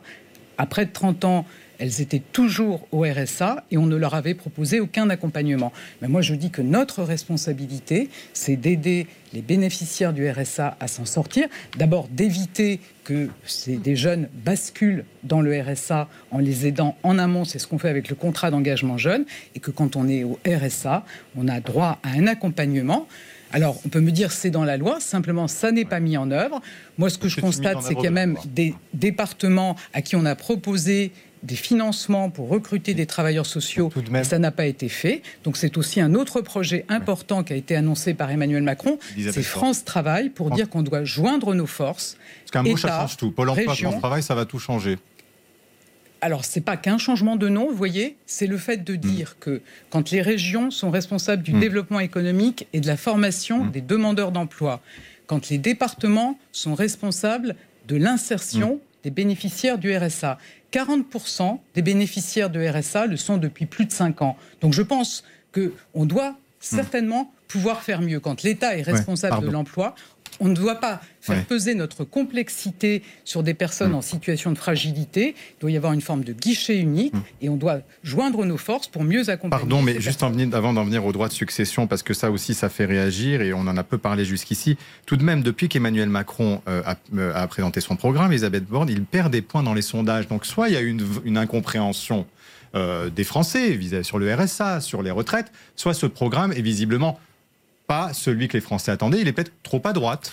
Écoutez, ce programme, il n'est pas à droite. Moi, je vous dis, quand on fait la solidarité à la source pour éviter le non-recours à des aides, quand on, considère qu'il faut accompagner les bénéficiaires du RSA pour les aider à s'en sortir, quand on fait aussi le droit à la garde d'enfants. Vous savez, il y a beaucoup de femmes, et y il compris... des points dans les sondages? Pardon, pourquoi il perd des points depuis qu'il a porté ce programme De toute façon, vous ne pouvez pas à la fois dire qu'il n'y a pas de débat et là pointer qu'il y, y, a des mesures qui font débat. Ben, ces mesures, elles font débat, ça tombe bien, débattons-en et expliquons-les. Alors, droit de succession, justement, c'est un autre débat. Jim Jarassé. Justement, Emmanuel Macron veut augmenter l'abattement de 100 000 à 150 000 euros pour les droits de succession. Euh, Laurent Berger toujours dit c'est clairement c'est clairement un cadeau euh, accordé aux plus riches. Est-ce que vous vous êtes à l'aise avec euh, cette réforme, ce qui, ce qui configure finalement un marqueur de droite par excellence? Écoutez, ce, que, ce qui est proposé euh, dans le programme d'Emmanuel Macron, c'est de tenir compte de l'évolution notamment des prix de l'immobilier qui ont dû augmenter euh, de 50% au cours des dernières années et de ne pas pénaliser des gens qui ont pu voir le prix de leur maison augmenter, qui puissent toujours, quand on a un patrimoine qui reste assez modeste, pouvoir le transmettre, transmettre le fruit de son travail à ses enfants. On n'est pas dans les propositions de pouvoir faire des donations euh, sans, sans, sans droit de, de succession euh, tout- enfin, régulièrement, comme le propose Madame Pécresse, qui finit par permettre à chacun d'échapper à l'impôt sur les successions, mais pour des patrimoines qui restent modestes, de permettre de transmettre le fruit de son travail à ses enfants en tenant compte de l'évolution des prix de l'immobilier, ça me semble quelque chose Mais de pardon, normal. vous connaissez, euh, Elisabeth Borne, j'imagine que vous connaissez la moyenne de l'héritage euh, des, des Français. Oui, mais, je- combien- combien mais- Vous mais- savez mais combien vous, vous pensez que c'est un patrimoine important, 150 000 euros, quand vous avez une maison que vous avez pu acquérir ou faire construire par, le, par votre travail, vous pensez que c'est enfin, voilà, que c'est choquant le mo- la- de, les- pouvoir la, transmettre à, à Français ses touchent en enfants moyenne 20 000 euros par héritage. Et, et- et- il y a 10% de la population française qui s'accapare en fait, au cinq- en fait 50% des héritages. Donc ça va toucher une très faible partie de la population. 20 000 euros par héritage, c'est la moyenne. Et il y a aussi des personnes qui habitent dans des zones dont les prix de l'immobilier ont flambé et quand euh, vous ne pouvez pas transmettre à vos enfants qui doivent vendre la maison, Mm. la maison familiale, je ne pense pas que ce soit une bonne chose. Mais vous êtes d'accord qu'on est sur 20 000 euros et que la moyenne, c'est pas 100 à 150 000 euros de. On, on veut aussi toucher les Français qui peuvent être dans des zones, je vous dis, où il y a des prix de l'immobilier élevés et on ne choisit pas forcément euh, l'endroit où on habite euh, sur les prix de l'immobilier et on doit pouvoir transmettre le fruit de son travail à ses enfants. Alors ceux qui gagnent moins touchent euh, en général le SMIC. Marie-Pierre Haddad. Oui, et on voit que le SMIC, du coup, a pris une part importante dans, la, dans les programmes des candidats à l'élection présidentielle. Emmanuel Macron a dit qu'il n'augmenterait pas le SMIC, mais il va y avoir une augmentation qui sera automatique et les Donc internautes il n'a pas dit qu'il n'augmenterait pas le SMIC, il a dit que le SMIC se revalide. Vous savez, on est le seul c'est une pays, augmentation qui est automatique. le seul pays au monde où il y a une revalorisation automatique du SMIC pour protéger les salariés au SMIC de l'inflation. Il y a eu une augmentation en octobre, il y a eu une augmentation en janvier.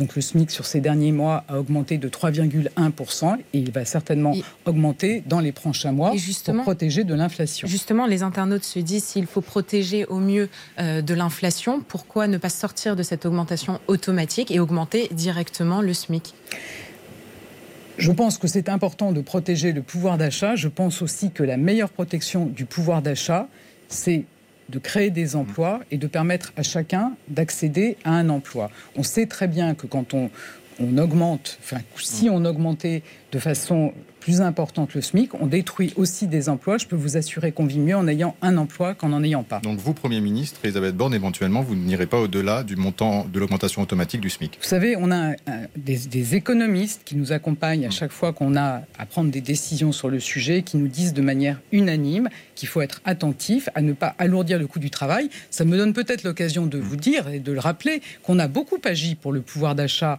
au cours de ce quinquennat, en veillant à ne pas peser sur le coût du travail en supprimant la taxe d'habitation, en supprimant les cotisations chômage et maladie, en augmentant la prime d'activité, en baissant l'impôt sur le revenu.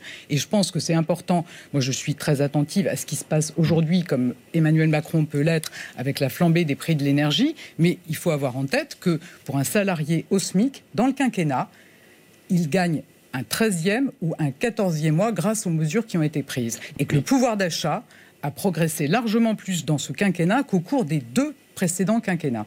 Jim Donc, tous ceux qui nous donnent des leçons sur le pouvoir d'achat pourraient se rappeler de ce qu'ils ont fait dans les précédents quinquennats. Jim. Mais concrètement, sur les trois points qu'on vient d'aborder, que sont le, le RSA, les retraites, les droits de succession, qui sont des sujets importants pour les Français, ce sont des mesures qui étaient également présentes dans le programme de Valérie Pécresse. Est-ce que vous assumez le fait de vous inspirer, certains diront de copier, une partie du programme de la droite ah, Je pense qu'on ne propose absolument pas la même chose sur le RSA que Mme Pécresse. absolument pas la même chose. Ah oui, il y a un point commun, on parle de 15 à 20 heures. Nous, on parle de 15 à 20 heures pour permettre à un bénéficiaire du RSA de retrouver un emploi. Je pense que dans le programme de Madame Pécresse, ce qui est proposé, hmm. c'est une forme de travaux d'intérêt général. ça n'est pas du sur tout la couleur globale du projet. Mais est-ce que Madame, est-ce que Madame Pécresse propose la solidarité à la source? Est-ce que Madame Pécresse fait de l'égalité entre les femmes et les hommes un de ses combats Moi, je ne l'ai pas entendu faire ces propositions. Euh, Marie-Pierre Haddad, justement, une question qui peut paraître anecdotique, mais qui ne l'est pas. Non, pas du tout. En tout cas, pas pour les internautes. Euh, Jean-Luc Mélenchon, par exemple, dans son programme, propose de mettre en place une sixième semaine de congés payés s'il est élu président de la République. Euh, et pour vous, qu'est-ce que vous en pensez? Écoutez, moi je pense que chacun peut proposer aux Français de travailler moins. Il faudra qu'il m'explique, et ça vaut aussi pour Madame Le Pen, il faudra qu'on m'explique comment on finance notre protection sociale. Donc on peut faire des promesses et plus c'est flou, plus c'est facile et plus c'est flou, plus c'est facile.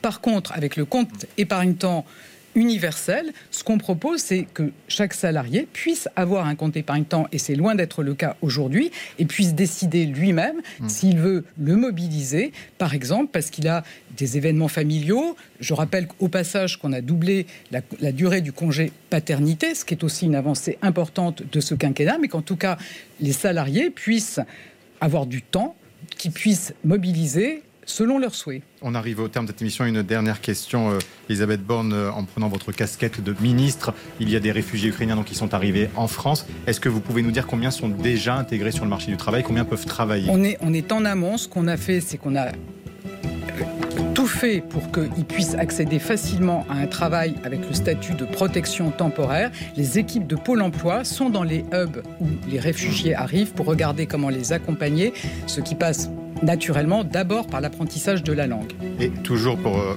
en tout cas, il y a aussi des entreprises très mobilisées. Vous savez, 200 entreprises qui nous proposent 2000 emplois pour les, pour les réfugiés ukrainiens.